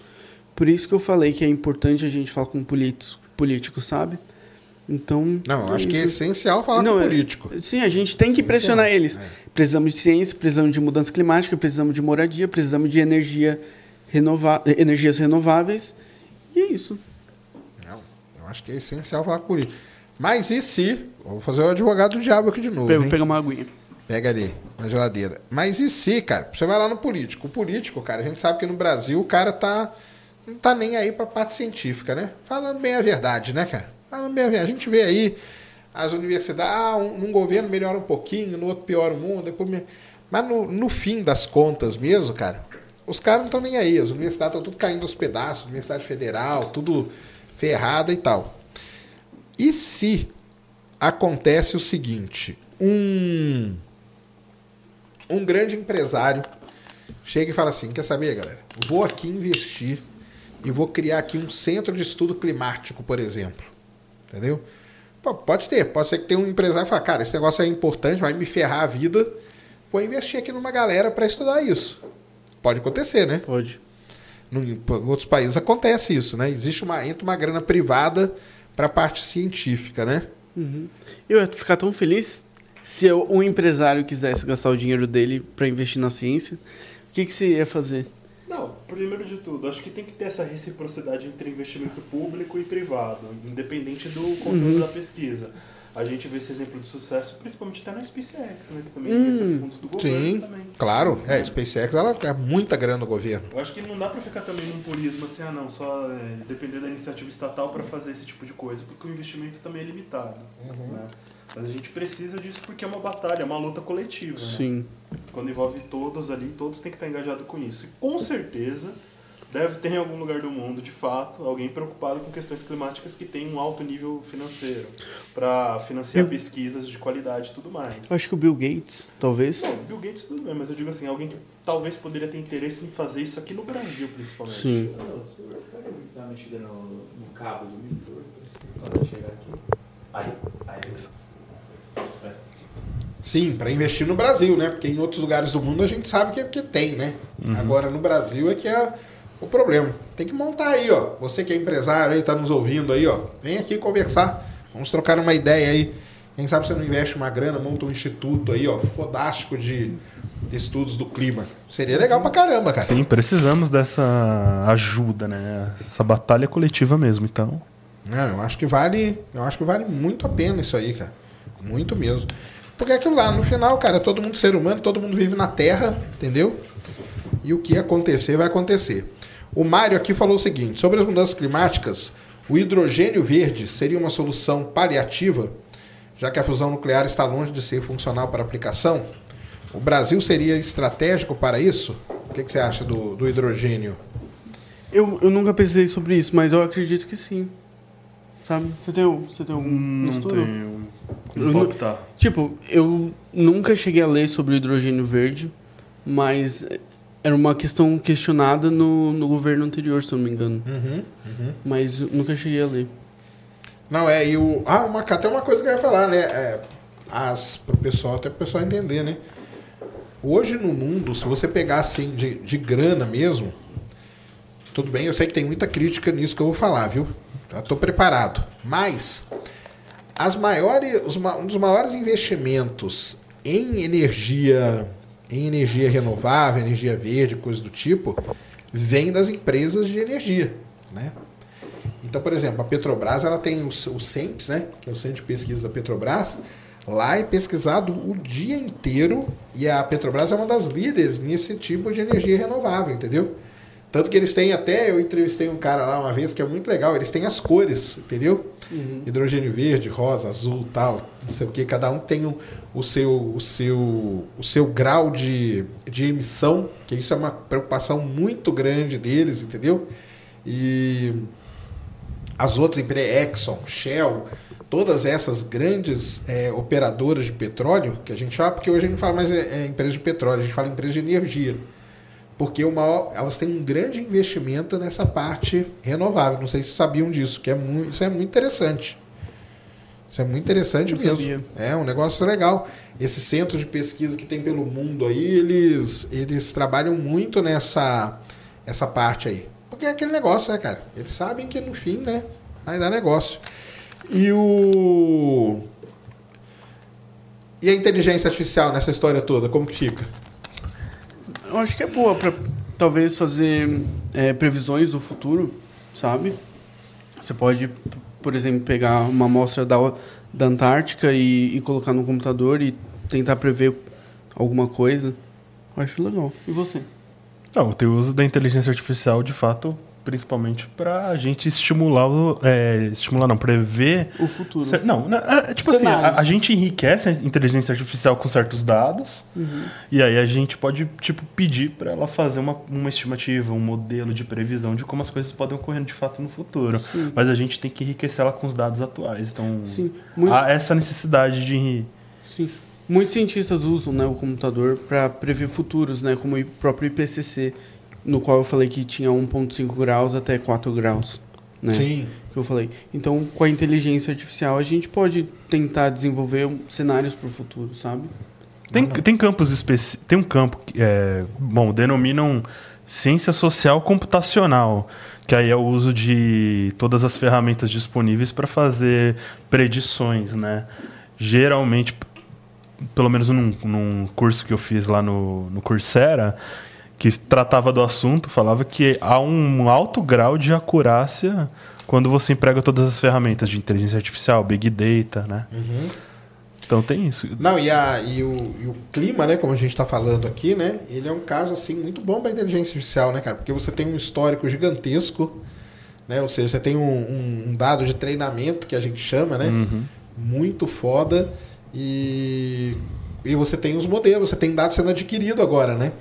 Então você, eu, eu acho que, se não me engano, o pessoal já usa bastante. Agora, nesse caso aí de previsão climática, o Brasil ele tem um problema, né? Que é o supercomputador, né? Que a gente não tem, né? É. A gente não tem, a gente tinha ali do CPTEC, mas não tá, né? Tá, tá meio parado, né? Tem o Santos Dumont lá no Rio, né?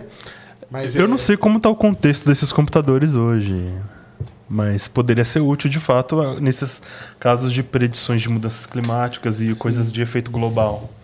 Exatamente. E aí, pra mim, que entra o descaso dos políticos, cara. Porque os caras não acham que é importante um país ter um supercomputador, cara. Um país igual ao Brasil, entendeu? E aí deixo ali o, o- um deles aí, cara, parou de funcionar porque não tinha, cara. Faltou bateria pro negócio, coisas do Sério? tipo. Não pagam conta de luz, entendeu? Porque, cara, na, na visão do. Você que conversa com o político aí, cara, você tinha que falar isso pra eles, cara. Fala, cara, na, na, na visão de vocês, cara, vocês estão nem aí, cara. No, no fim, é isso, entendeu? Porque eles acham que vai ser, o negócio vai ser feito assim no instalar de dedo. E não é, entendeu? Primeiro você tem que estudar pra caramba. você vai ter que carregar essa quantidade imensa de dado. Entendeu? Com todo respeito, cara. Como você vai explicar pro Lula, cara? Lula, senta aqui, meu filho. O negócio é o seguinte, cara. A gente tem é, não sei quantos milhões de anos de dado aqui, dado de paleoclima e tal, não sei o quê. Para rodar isso, cara, a gente precisa de um supercomputador, entendeu? O supercomputador ele custa carinho, entendeu? Ele não é um negócio que é barato. E o problema do supercomputador não é só isso. Você tem também a manutenção dele, entendeu? Então, cara, você reserva aí uma grana aí para nós, porque senão não vai ter como fazer isso, cara. Eu vou falar com o Lula. Eu vou Você vê, atrás até, dele. você vê até o problema aqui do próprio INPE, né, cara? Mas o argumento de convencimento ainda, tipo, vai transcender o tempo de presidência dele. no- Sim. né? Tem esse pro, porém. Depende, também. ué. Ele arranca dinheiro do lugar, cara, tá aqui, ó, Não, supercomputador. se ele ganhar, ok, né? É. Mas vamos trabalhar com hipóteses de que o- um presidente mude e tudo mais, né? Tem que, tem, que ter, tem que ter essa visão, né? Tem que ter a visão. Você falou tudo, É. cara. Tem que ter a visão, mas não tem, cara. Ó, o Lu- o Lula ele colocou a Mariana Silva como Ministério do Meio Ambiente, mudou o Ministério do Meio Ambiente e Mudança do Clima. O que já me deixa feliz, sabe? Eu também tenho uma amiga que fala que Lula não é Chico Mendes, sabe? Então é, por mais que ele fale que vai lutar por questões ambientais e climáticas, a gente tem que saber que ele não é ambientalista como eu Entendi. ou como ela, sabe? Mas nós, três, quatro, podemos chegar até o Lula, né, dessa vez, quando ele não estiver tão ocupado e falar Vamos ter política climática no Brasil. Vamos ter um computador. é muita vamos- sacanagem você falar isso. Vamos, vamos, vamos ter um computadorzinho aqui de, de qualidade, vamos É. investir em ciência. Mas é o, é o único papel que a gente pode, como sociedade civil, fazer. Sim. Sabe? Pressionar quem está no poder. Sabe? Por isso que eu, eu acredito nisso, sabe? Você acredita, Sérgio? Cara, eu acredito assim, que, que o papel a gente tem, a gente tem mesmo. Entendeu? Isso tem. Mesmo porque, é, com todo o respeito de novo, a Marina Silva, cara, você explicar pra ela que você precisa de um supercomputador pra rodar dados de milhões de anos e tal, isso vai, vai ser um baita de um trabalho, cara. Entendeu? Porque eu acho que esse pessoal, eles, eles, eles, eles vivem um negócio mais prático, entendeu? Mais prático que eu digo é o seguinte: é a luta ali no dia a dia e tal, e não sei o quê. Mas eles não sabem, cara, da, tipo, da, da, eles vivem tipo a ciência aplicada. Eles não sabem a ciência pura, básica, que tem por trás desse negócio, entendeu? Isso pra mim, eu tenho quase certeza absoluta que eles não sabem, entendeu? Então assim, cara, como você vai analisar e tal para não ter desastre igual teve aqui no São Paulo? Pra não... Já se prepararam, ô, ô Lula, ô Marino, já se prepararam lá pro Rio Grande do Sul? Vai chover pra caramba. Pô, como que nós vamos saber disso? Então, você pega um supercomputador, você carrega todos esses dados lá, você faz um modelo, você vai ter uma ideia muito boa. Você vai ter uma probabilidade do que, que vai acontecer. Com essa probabilidade, você vai poder analisar isso e com essa análise você vai poder tomar sua decisão, entendeu? Então tem que explicar para esse pessoal que é aí para mim que é a grande barreira, entendeu? Você vai começar a falar isso, cara, pô, cara, igual o Lula falou para você, cara, tô ocupado. Outra hora a gente Não, mas eu, eu tentei abordar ele de surpresa, igual eu fiz com o Ah, Bolsonaro. entendi, foi na entendeu? surpresa. Só tá. que ele não, Não, aí não tava, não tava preparado, não, né? não tava preparado pra mim. Eu- eu acho que tem um problema na política dessa questão da anticiência, que é o purismo ideológico às vezes cega. Por exemplo, Certeza. vamos, vamos pegar o ambientalismo como exemplo, né? Ou pessoas que têm muita preocupação com o natural. Eles acabam, por exemplo, negligenciando biotecnologia, organismos geneticamente modificados, se embasam em notícias falsas, em estudos fraudu- fraudulentos que já foram retirados de circulação há muito tempo e argumentam contra. Ao invés de ouvir de fato o que os dados têm a dizer sobre isso e como ele pode ajudar a gente nas próprias pautas políticas que eles defendem. Exatamente. Né? É isso aí mesmo que você falou, cara. Esse purismo ideológico, né? Eu acho que é o que compromete tudo. É aí que leva para a anticiência. E a anticiência é ambidestra. É de esquerda, é de direita. A gente tem o exemplo ali do negacionismo da genética no contexto da União Soviética. A gente tem um, um negacionismo voltado também às questões sociais, que existe muito pelo espectro do lado direito também. Então a gente tem que enfatizar isso, colocar esse argumento para ser discutido também. A gente tem que colocar o assunto né, do momento, né, da biotecnologia, de como ela pode enriquecer esse debate também, né? Quando, por exemplo, o pessoal fala de biotecnologia de transgênicos, vai falar assim, ah, aquele estudo que usou camundongos e eles desenvolveram câncer. Aí não sabe que foi retirado de circulação. Ou não vai pegar os efeitos... o anedótico, né, que a gente fala, né? Mas assim, tem a questão da importância do uso de- da política com biotecnologia, por exemplo, para a erradicação da desnutrição e da fome em países de ma- matrizes africa- africanas, né? O uso do arroz dourado, por exemplo, né?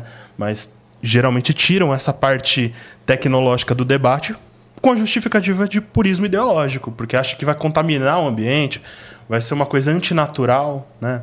E aí a gente já cai em outras falácias também, né, do tipo. Agora te respondendo, você falou que eu, eu concordo, cara, mas eu acho que ainda mais você aí que tem a oportunidade de conversar, eu acho que tinha que ser mais duro com esses caras. Eu fui Entendeu? muito educado, tanto com o Bolsonaro, Então eu acho que não tan- pode tanto ser com o muito Lula. educado, cara. Entendeu? Não pode ser. Porque na verdade os caras estão ali também, cara, nós estamos pagando o salário dele, cara. Uhum. Então, no fim das contas, né? Mas é, não, não pode ser. um- Tem que ser duro com esses caras. O Douglas mesmo falou que eu fui muito bo- bonzinho com o Bolsonaro, mas eu só queria ter uma conversa, sabe? Que nem eu tô tendo Não, foi a abordagem, né? Não, eu entendi, eu entendi o seu caso porque você chegou ali e tal. De surpresa. De surpresa. Mas marcando com esses caras, eles recebem? Como assim? Se eu marcar com eles? É. Acredito que sim. Vamos pra Brasília? Bora, ué. Tô até Mas, eu- mas eu sou eu sou duro, hein? Não, não, vamos, vamos, vamos marcar com com o Lula. É, vamos, Então, vamos. vamos pedir mais ciência, mais política climática. Vamos pedir. É, a gente vai esbarrar nesse desafio de justificar a importância primeiro da ciência básica. Básica. Pra, é, pra mim, é, pra mim é esse que é o Então, problema, cara. então. Eles, eles não sabem disso, cara. Eu te garanto 100% de certeza. Lula, Marina, Bolsonaro, qualquer, cara, pega a lista toda lá. Eles não sabem a importância da ciência básica, cara. Porque o negócio pra eles é aquela luta ali, ó, é aplicada ali. Eu, eu até lembro de uma coisa. é, eu não me lembro agora qual foi o político que eu debati naquela época que o Science Vlogs fez o debate com os presidenciáveis. Lembro, lembro. Lá Eu, na USP, eu- né? eu- não, não, eu, não, eu nem lembro onde foi, mas não foi na USP, não. Foi, mas foi em 2018.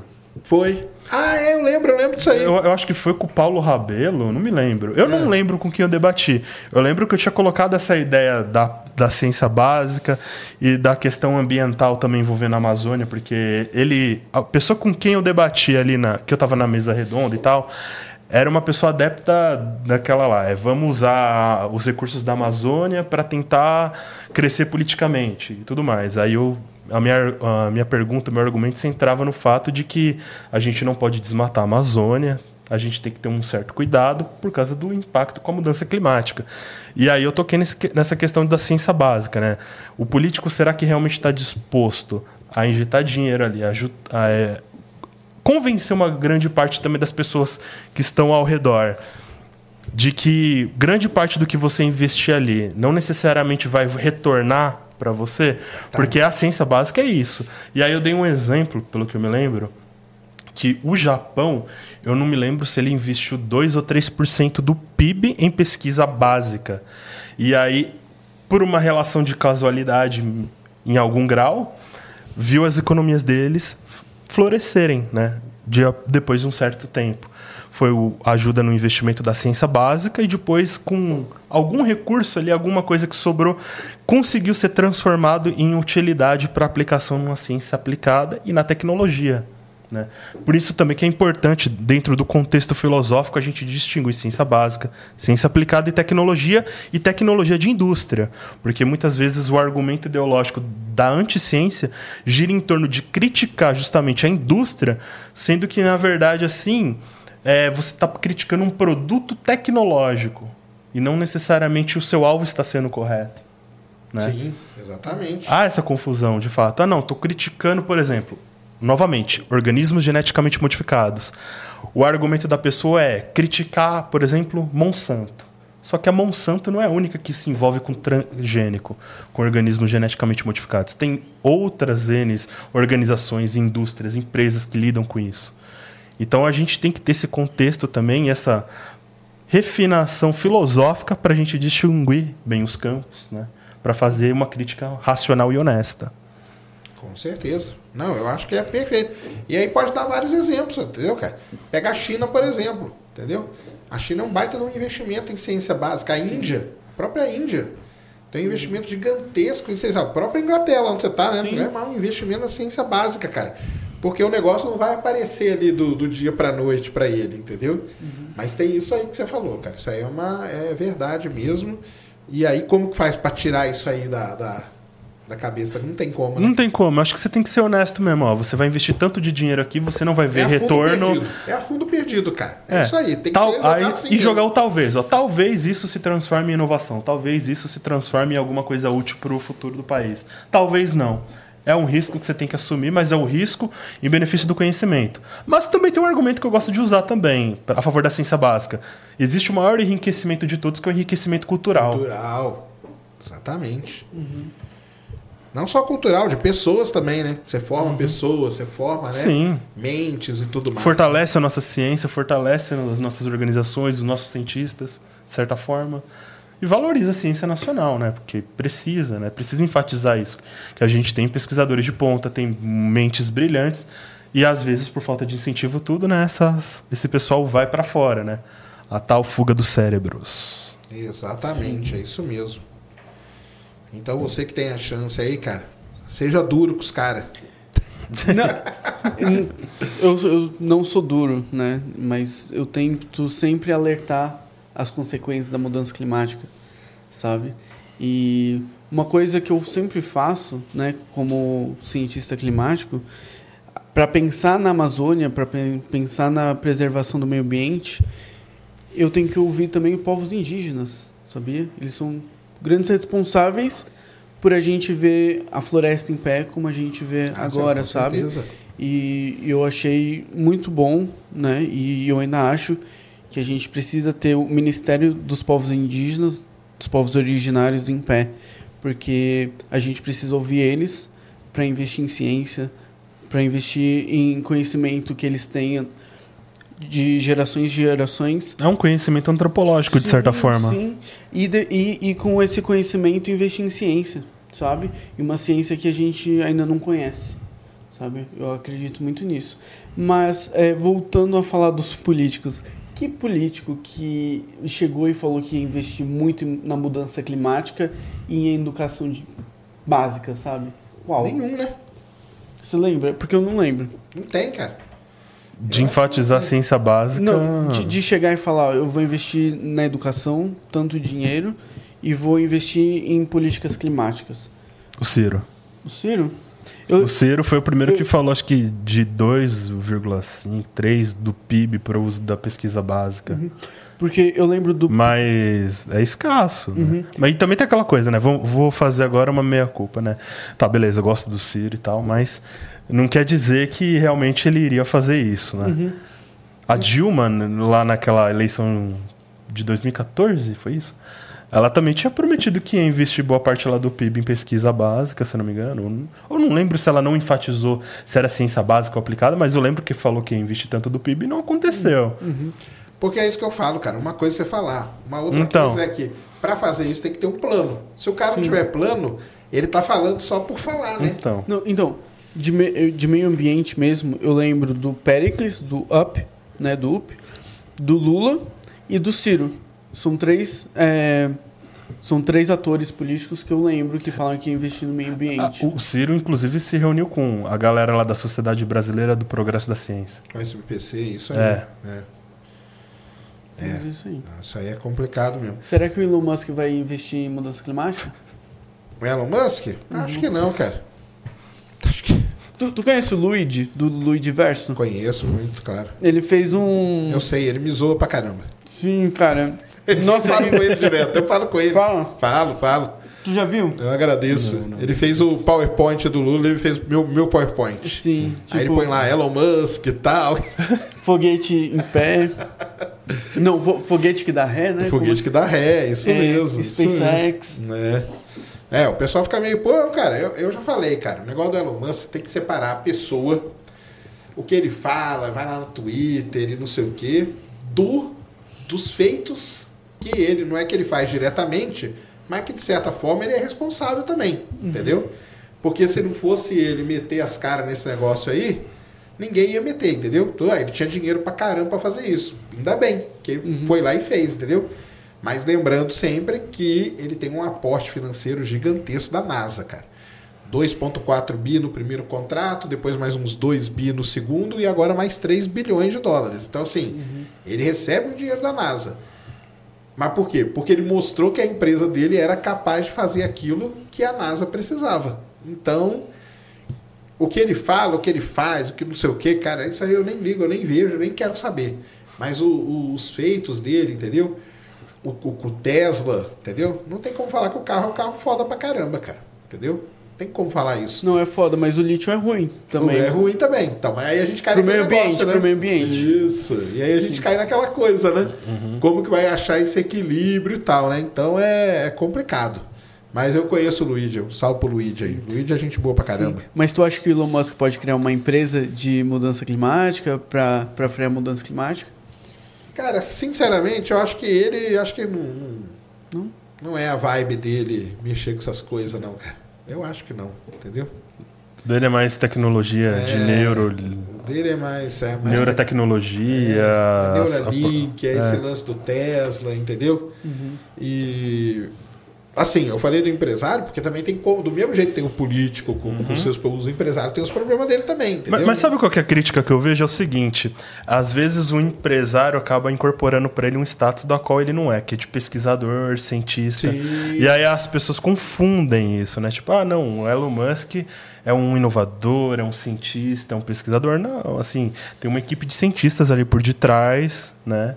Recebendo dinheiro, fazendo pesquisa, usando também pesquisa de outras pessoas para enriquecer o repertório, fazer os testes, né? Principalmente com a questão daquela da Neurolink, né? Que eu vi que tem muita crítica também a respeito Muita. disso. Acho que o Nicoleles também. Nicolé, fez. é, os alunos do Nicoleles que foram para lá fazer o Neuralink. Aí, ó. É os alunos dele. Ele não gosta, não. Aí uma moça que perguntou aqui mais no começo, porque tem o vulcão, o super vulcão lá na Itália, né? O Camp Flegrei, que ele pode entrar em erupção aí a qualquer momento. O pessoal está preocupado. Perguntaram se ele pode gerar um, uma mini era glacial. Mini era glacial não, mas ele pode ser um negócio tipo Pinatubo, entendeu? Lá na década de 90. Sim. Ele pode dar uma, uma diminuída aí. Isso aí acaba sendo. Os caras também eles têm uma sorte danada que eu falo, viu, cara? Porque quando o negócio está se tá ferrando, vem um vulcãozinho bom, entendeu? E dá uma, dá uma aliviadinha, né? E aí dá aquela aliviada, aí a temperatura dá aquela. Eu falo, ufa, os caras devem comemorar, cara, sem brincadeira. Eles não sabem nem o que está acontecendo. Mas na hora que, né, entra um grande vulcão em erupção aí, os caras devem ficar, devem ficar felizes da vida. Ai, ai. Muito bom, galera. Excelente. Isso aí. Tem muita coisa para falar disso, né? Ah, O seu plano é o quê? Você tá aqui de férias? Como que é? Eu tô estagiando na ONU, na área de mudança climática. Legal. Então, é como eles não pagam e eu não tenho como é, me manter financeiramente no Reino Unido, eu vim ficar na casa da minha mãe aqui em São Paulo. Então, eu tô trabalhando e tô estudando também ecologia no momento. E é isso. Eu vou ficar aqui até final de setembro. Dá tempo da gente conversar com o Lula para pedir Marca lá pra que pedir- eu vou. pra Eu vou pedir mesmo. Para pedir políticas climáticas e Ciência o- básica. o ciência básica. Isso aí. E aí você volta pro, pro, pra Inglaterra. Sim, eu volto pro Reino, pro Reino Unido, aí eu vou fazer meu TCC e aí eu vou talvez trabalhar na ONU com mudança climática ou algo do tipo. Legal. E das COPs aí, como que você. Que, qual que é a próxima? A, a próxima é a COP28, que vai ser em Dubai. Você vai? Vou. Legal. Vou. Quer ir? Pode, pode, pode. Dubai, bom, né, cara? Vamos. Vamos. E Meu nome deve ser marcado lá, aquele, aquele gordinho lá do Brasil, cara. Ele adora o Elon Musk. Deixa ele chegar aqui que ele tá ferro. Não, mas o dono, o, o presidente da, da COP28 vai ser o dono de uma petrolífica. Então você pode. Mas é isso que eu falei pra Então- você, viu só? Sim. Porque as indústrias, a grande indústria de petróleo, ela tá envolvida nesse negócio, cara. Aí eu tava conversando com, meu- com um amigo meu, e aí eu tava falando, pô, eu não consigo imaginar como é que um cara desses vira presidente de uma Copa. E ele falou, mano, você não tá enxergando? Ele que muda o clima, ele tem que ser responsável pelas Copas também, né? É isso aí. E, em Dubai é o quê? Esse ano? Esse ano, sim, vai ser dia 30 de novembro até o dia 13 de dezembro. Legal. E qual que é o grande. O que, que o Perdas pessoal e- tá. Perdas e danos. A, a, grande, o grande, a grande negociação é perdas e danos, né? Porque os países em desenvolvimento foram tanto explorados, porque agora no momento eles não têm dinheiro para investir em políticas climáticas. Então os países desenvolvidos, né, Estados Unidos, a Europa, têm que negociar com eles para investir, né, para ter mais políticas climáticas, como Bangladesh. Talvez, quem sabe, Bangladesh pode fazer igual Amsterdã, né, criar aquelas barreirona grandona e impedir que, que o mar suba e destrua várias regiões lá. Beleza, muito bom. E deixa aí, Matheus, suas redes sociais aí onde o pessoal te encontra e tudo mais. Em todas as redes sociais está Desafios Climáticos. E, pessoal, se você quiser virar meu melhor amigo e conversar, tá Climatito. Tanto no Twitter, tanto no Instagram. Excelente. E você, Douglas? Planos aí, como que estamos? Planos? O único plano que eu tenho mesmo é para viajar para Recife dia 12, tirar uma férias. Mentira, vou ter que trabalhar de qualquer jeito, né? Porque eu trabalho de home office. com pentest, com hacking, né? Ah, você tá nessa área, né? É, tô nessa área, já, Legal. já fez um ano já. Já? É, formalmente mesmo trabalhando como pentester. Legal. Tá gostando? Tá curtindo? Amando. É? É, na Guardice Cybersecurity. E também eu auxilio o pessoal como um, um instrutor, assim, na, é, tirando dúvida em fóruns, né? Na Solid Offensive Security, que lá tem treinamento que a gente oferece de pentest profissional, né? Para quem quer começar, para quem quer aprender e não tem base nenhuma, né? Legal. Mas tirando isso, ainda. O, o R tá lá, a- ainda, forte. ainda me dedico um pouco ao universo raci- racionalista, mas tem a equipe lá que também ajuda, né, com as traduções, em manter o site atualizado e tudo mais. Antes era o Júlio, né, que me ajudava. O Júlio agora saiu porque tá virou professor de história, né? Legal. Agora tá se dedicando à educação. E agora eu tô com dois colaboradores novos, que é o Matheus e o Brandon, né, que tá dando uma força lá tremenda no site. Não sou eu. É, agora falta a sua colaboração lá, é, Não, pra eu- falar do El Ninho. Não, eu faço uns vídeos sobre. É, ele fez os vídeos, tem um Zo- vídeo dele, inclusive, lá no Instagram, É, o que é mudança climática, o que é zoonose, É. tudo mais. no Instagram do Universo Racionalista. Legal. E uma pergunta pra você, cara. Você já usou aí o chat GPT da vida e tal pra ajudar na criação de conteúdo? Como que tá? Cara, chat GPT é pra tudo. É pra escrever texto, é pra ajudar a escrever código, é pra ajudar a corrigir código. É pra tudo, literalmente. Já gerei script malicioso com ele pra testar alguma vulnerabilidade. Acho que hoje em dia não Ah, dá no pra trabalho, ficar. né? Não, e tudo. No R lá, você já usou? Pra tudo, pra gerar conteúdo. Às vezes a gente pode, por exemplo, é, pegar o conteúdo de uma notícia em inglês, jogar no chat GPT, pedir para ele reescrever a notícia em português, resumida com palavras diferentes que não incorrem em qualquer tipo de plágio e já era, ele traz lá o texto limpo. E melhor ainda aquela versão do chat GPT 4, né? Sim. Que aí facilita demais ainda, é muito melhor do que a versão anterior. E aí dá pra fazer muita coisa. Eu uso pra praticamente tudo. Mas claro, depois que eu uso, na maioria das vezes eu limpo o chat ali pro dar, o, o dado não ficar ali arma- armazenado, né? Vai que alguém consiga comprometer minha conta, ter algum acesso a alguma informação sensível. Entendi, tem que ter a segurança aí. Ah, e, né? e nem tudo eu coloco ali, né? Deixar claro que dados sensíveis de fato é bom não colocar, né? Exceto se você estiver rodando localmente na tua máquina, alguma inteligência artificial, né? Vou fazer propaganda de novo aqui, ó. Eu, eu tenho usado muito o chat PDF, já usou? Já usei já. Legal demais, É né, bom para cara? resumir livro Pra também. resumir artigo científico. Artigo científico. E o SciSpace. Já usou esse? Esse não. Ele é, meio, é como- bem parecido com o chat PDF, você carrega o PDF lá, mas ele tem uma coisa a mais, cara. Se o seu artigo tem uma figura, você marca a figura e manda ele explicar a figura, cara. Interessante. É um negócio muito foda. O pessoal outro dia me perguntou, SciSpace, tá? Então, um dia eu vou fazer um Ciência Sem Fim aqui, só mostrando essas ferramentas aí. Seria E o útil. que, que dá para fazer.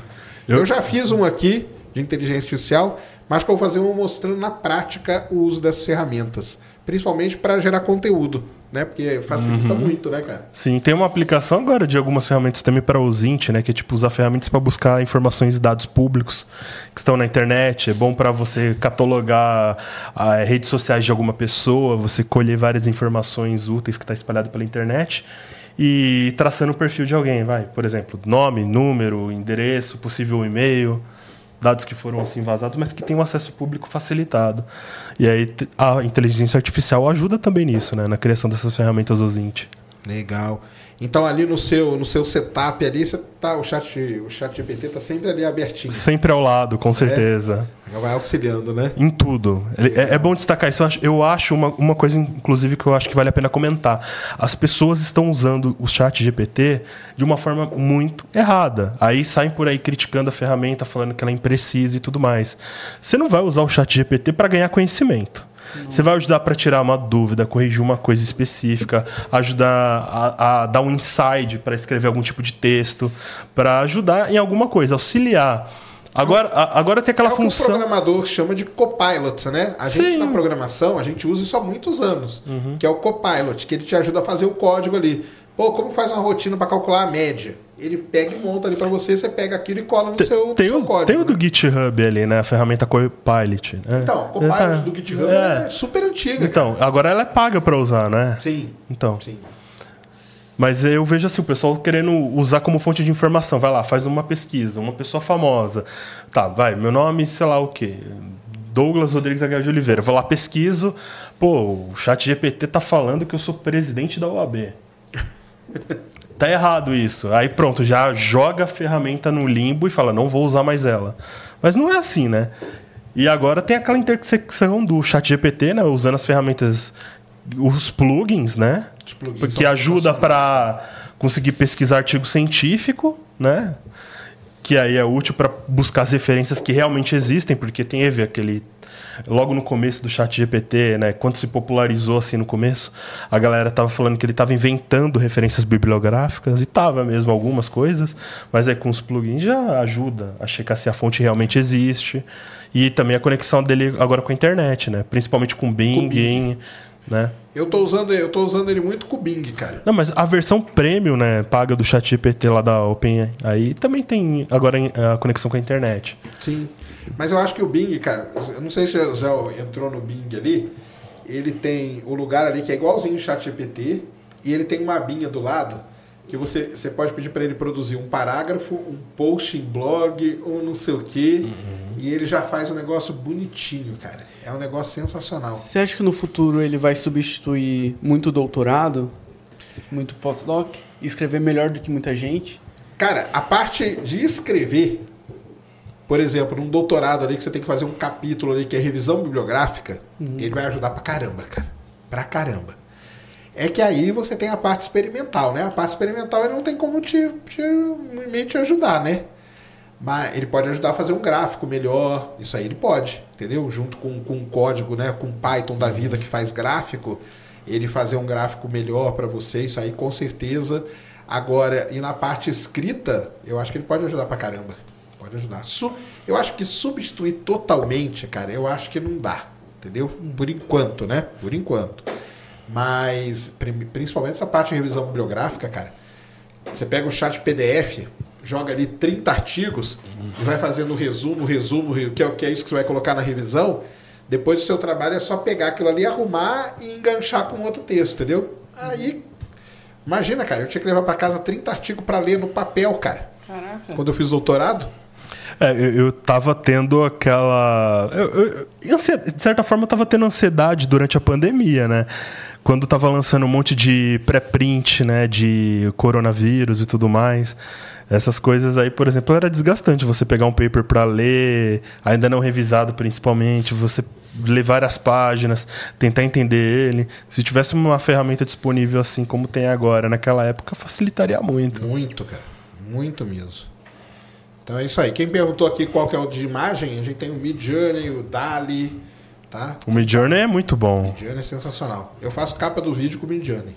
Nossa. E fica maravilhoso, cara. Eu Quando é coisa usei assim- pra criar também algumas coisas ali, foto com minha também, modificada com aspectos de sci-fi. Ficou muito bom. É.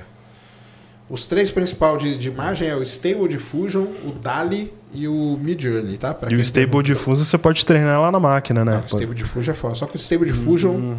cada um deles tem uma barreirinha de entrada pra galera. O Stable Diffusion ele tem uns parâmetros ali pra você ajustar. O Midjourney tem o Discord, né? Tem Uhum. É. muita gente que for, pô, vai entrar em Discord, coisa nenhuma. Então. É, tem isso. Os caras colocaram uma barreira ali.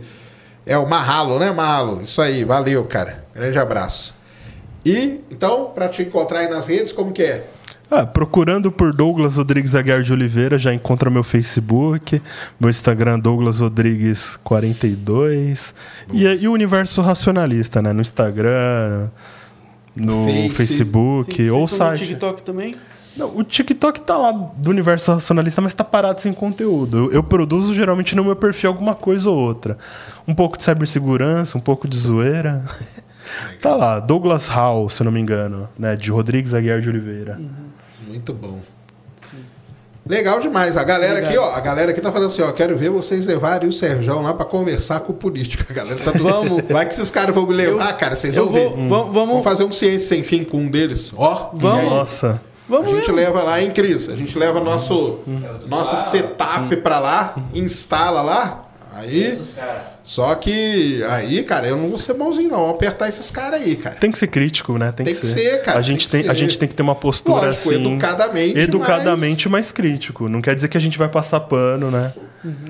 Então vamos, vamos pra Brasília? Bora? Marca Então, lá que eu vou. Eu Vamos vou, a marcar. gente leva aqui tudo E faz lá o- um esquema aí pra, pra, pra pôr esses caras aí, dá uma prensa neles boa. E se defender pseudociência, vai tomar. Ah, isso vai, isso Tomar vai. na orelha na hora. Opa. Nós vamos sair de lá pra Polícia Federal. ai, ai. Muito bom, galera. Valeu Obrigado, demais. hein? Muito Obrigado de aí coração, obrigado pela aí. oportunidade. Tamo Show de junto bola, aí. Tamo juntasso. Valeu demais pra quem tava aqui. Tá valendo o chat aqui todo de vocês, tá? Então depois eu vou pegar o nome aqui de vocês. Fiquem, fiquem, fiquem espertos aí. Tô zoando. É, amanhã, o famoso episódio Planeta Terra, hein, Cris? Será que amanhã vai? Amanhã acho que sai, hein? O que, que vem primeiro? Caramba. Esse episódio é o Mundial. O Mundial do Palmeiras, né? o pessoal já tá apostando. Acho que amanhã sai, hein, galera? Planeta Terra. Então tragam suas perguntas aí pra gente pra gente conversar aí sobre o planeta Terra, falar um pouco para vocês de geologia, de geofísica, vulcões e eras geológicas e várias coisas aí, novidades que saem todo dia sobre o nosso planeta. Valeu demais? É isso? Deu aí, Cris? Deu demais, Sérgio. Valeu. Galera, muito obrigado. Ótima noite e até amanhã aqui no Sem Sem Fim. Um grande abraço.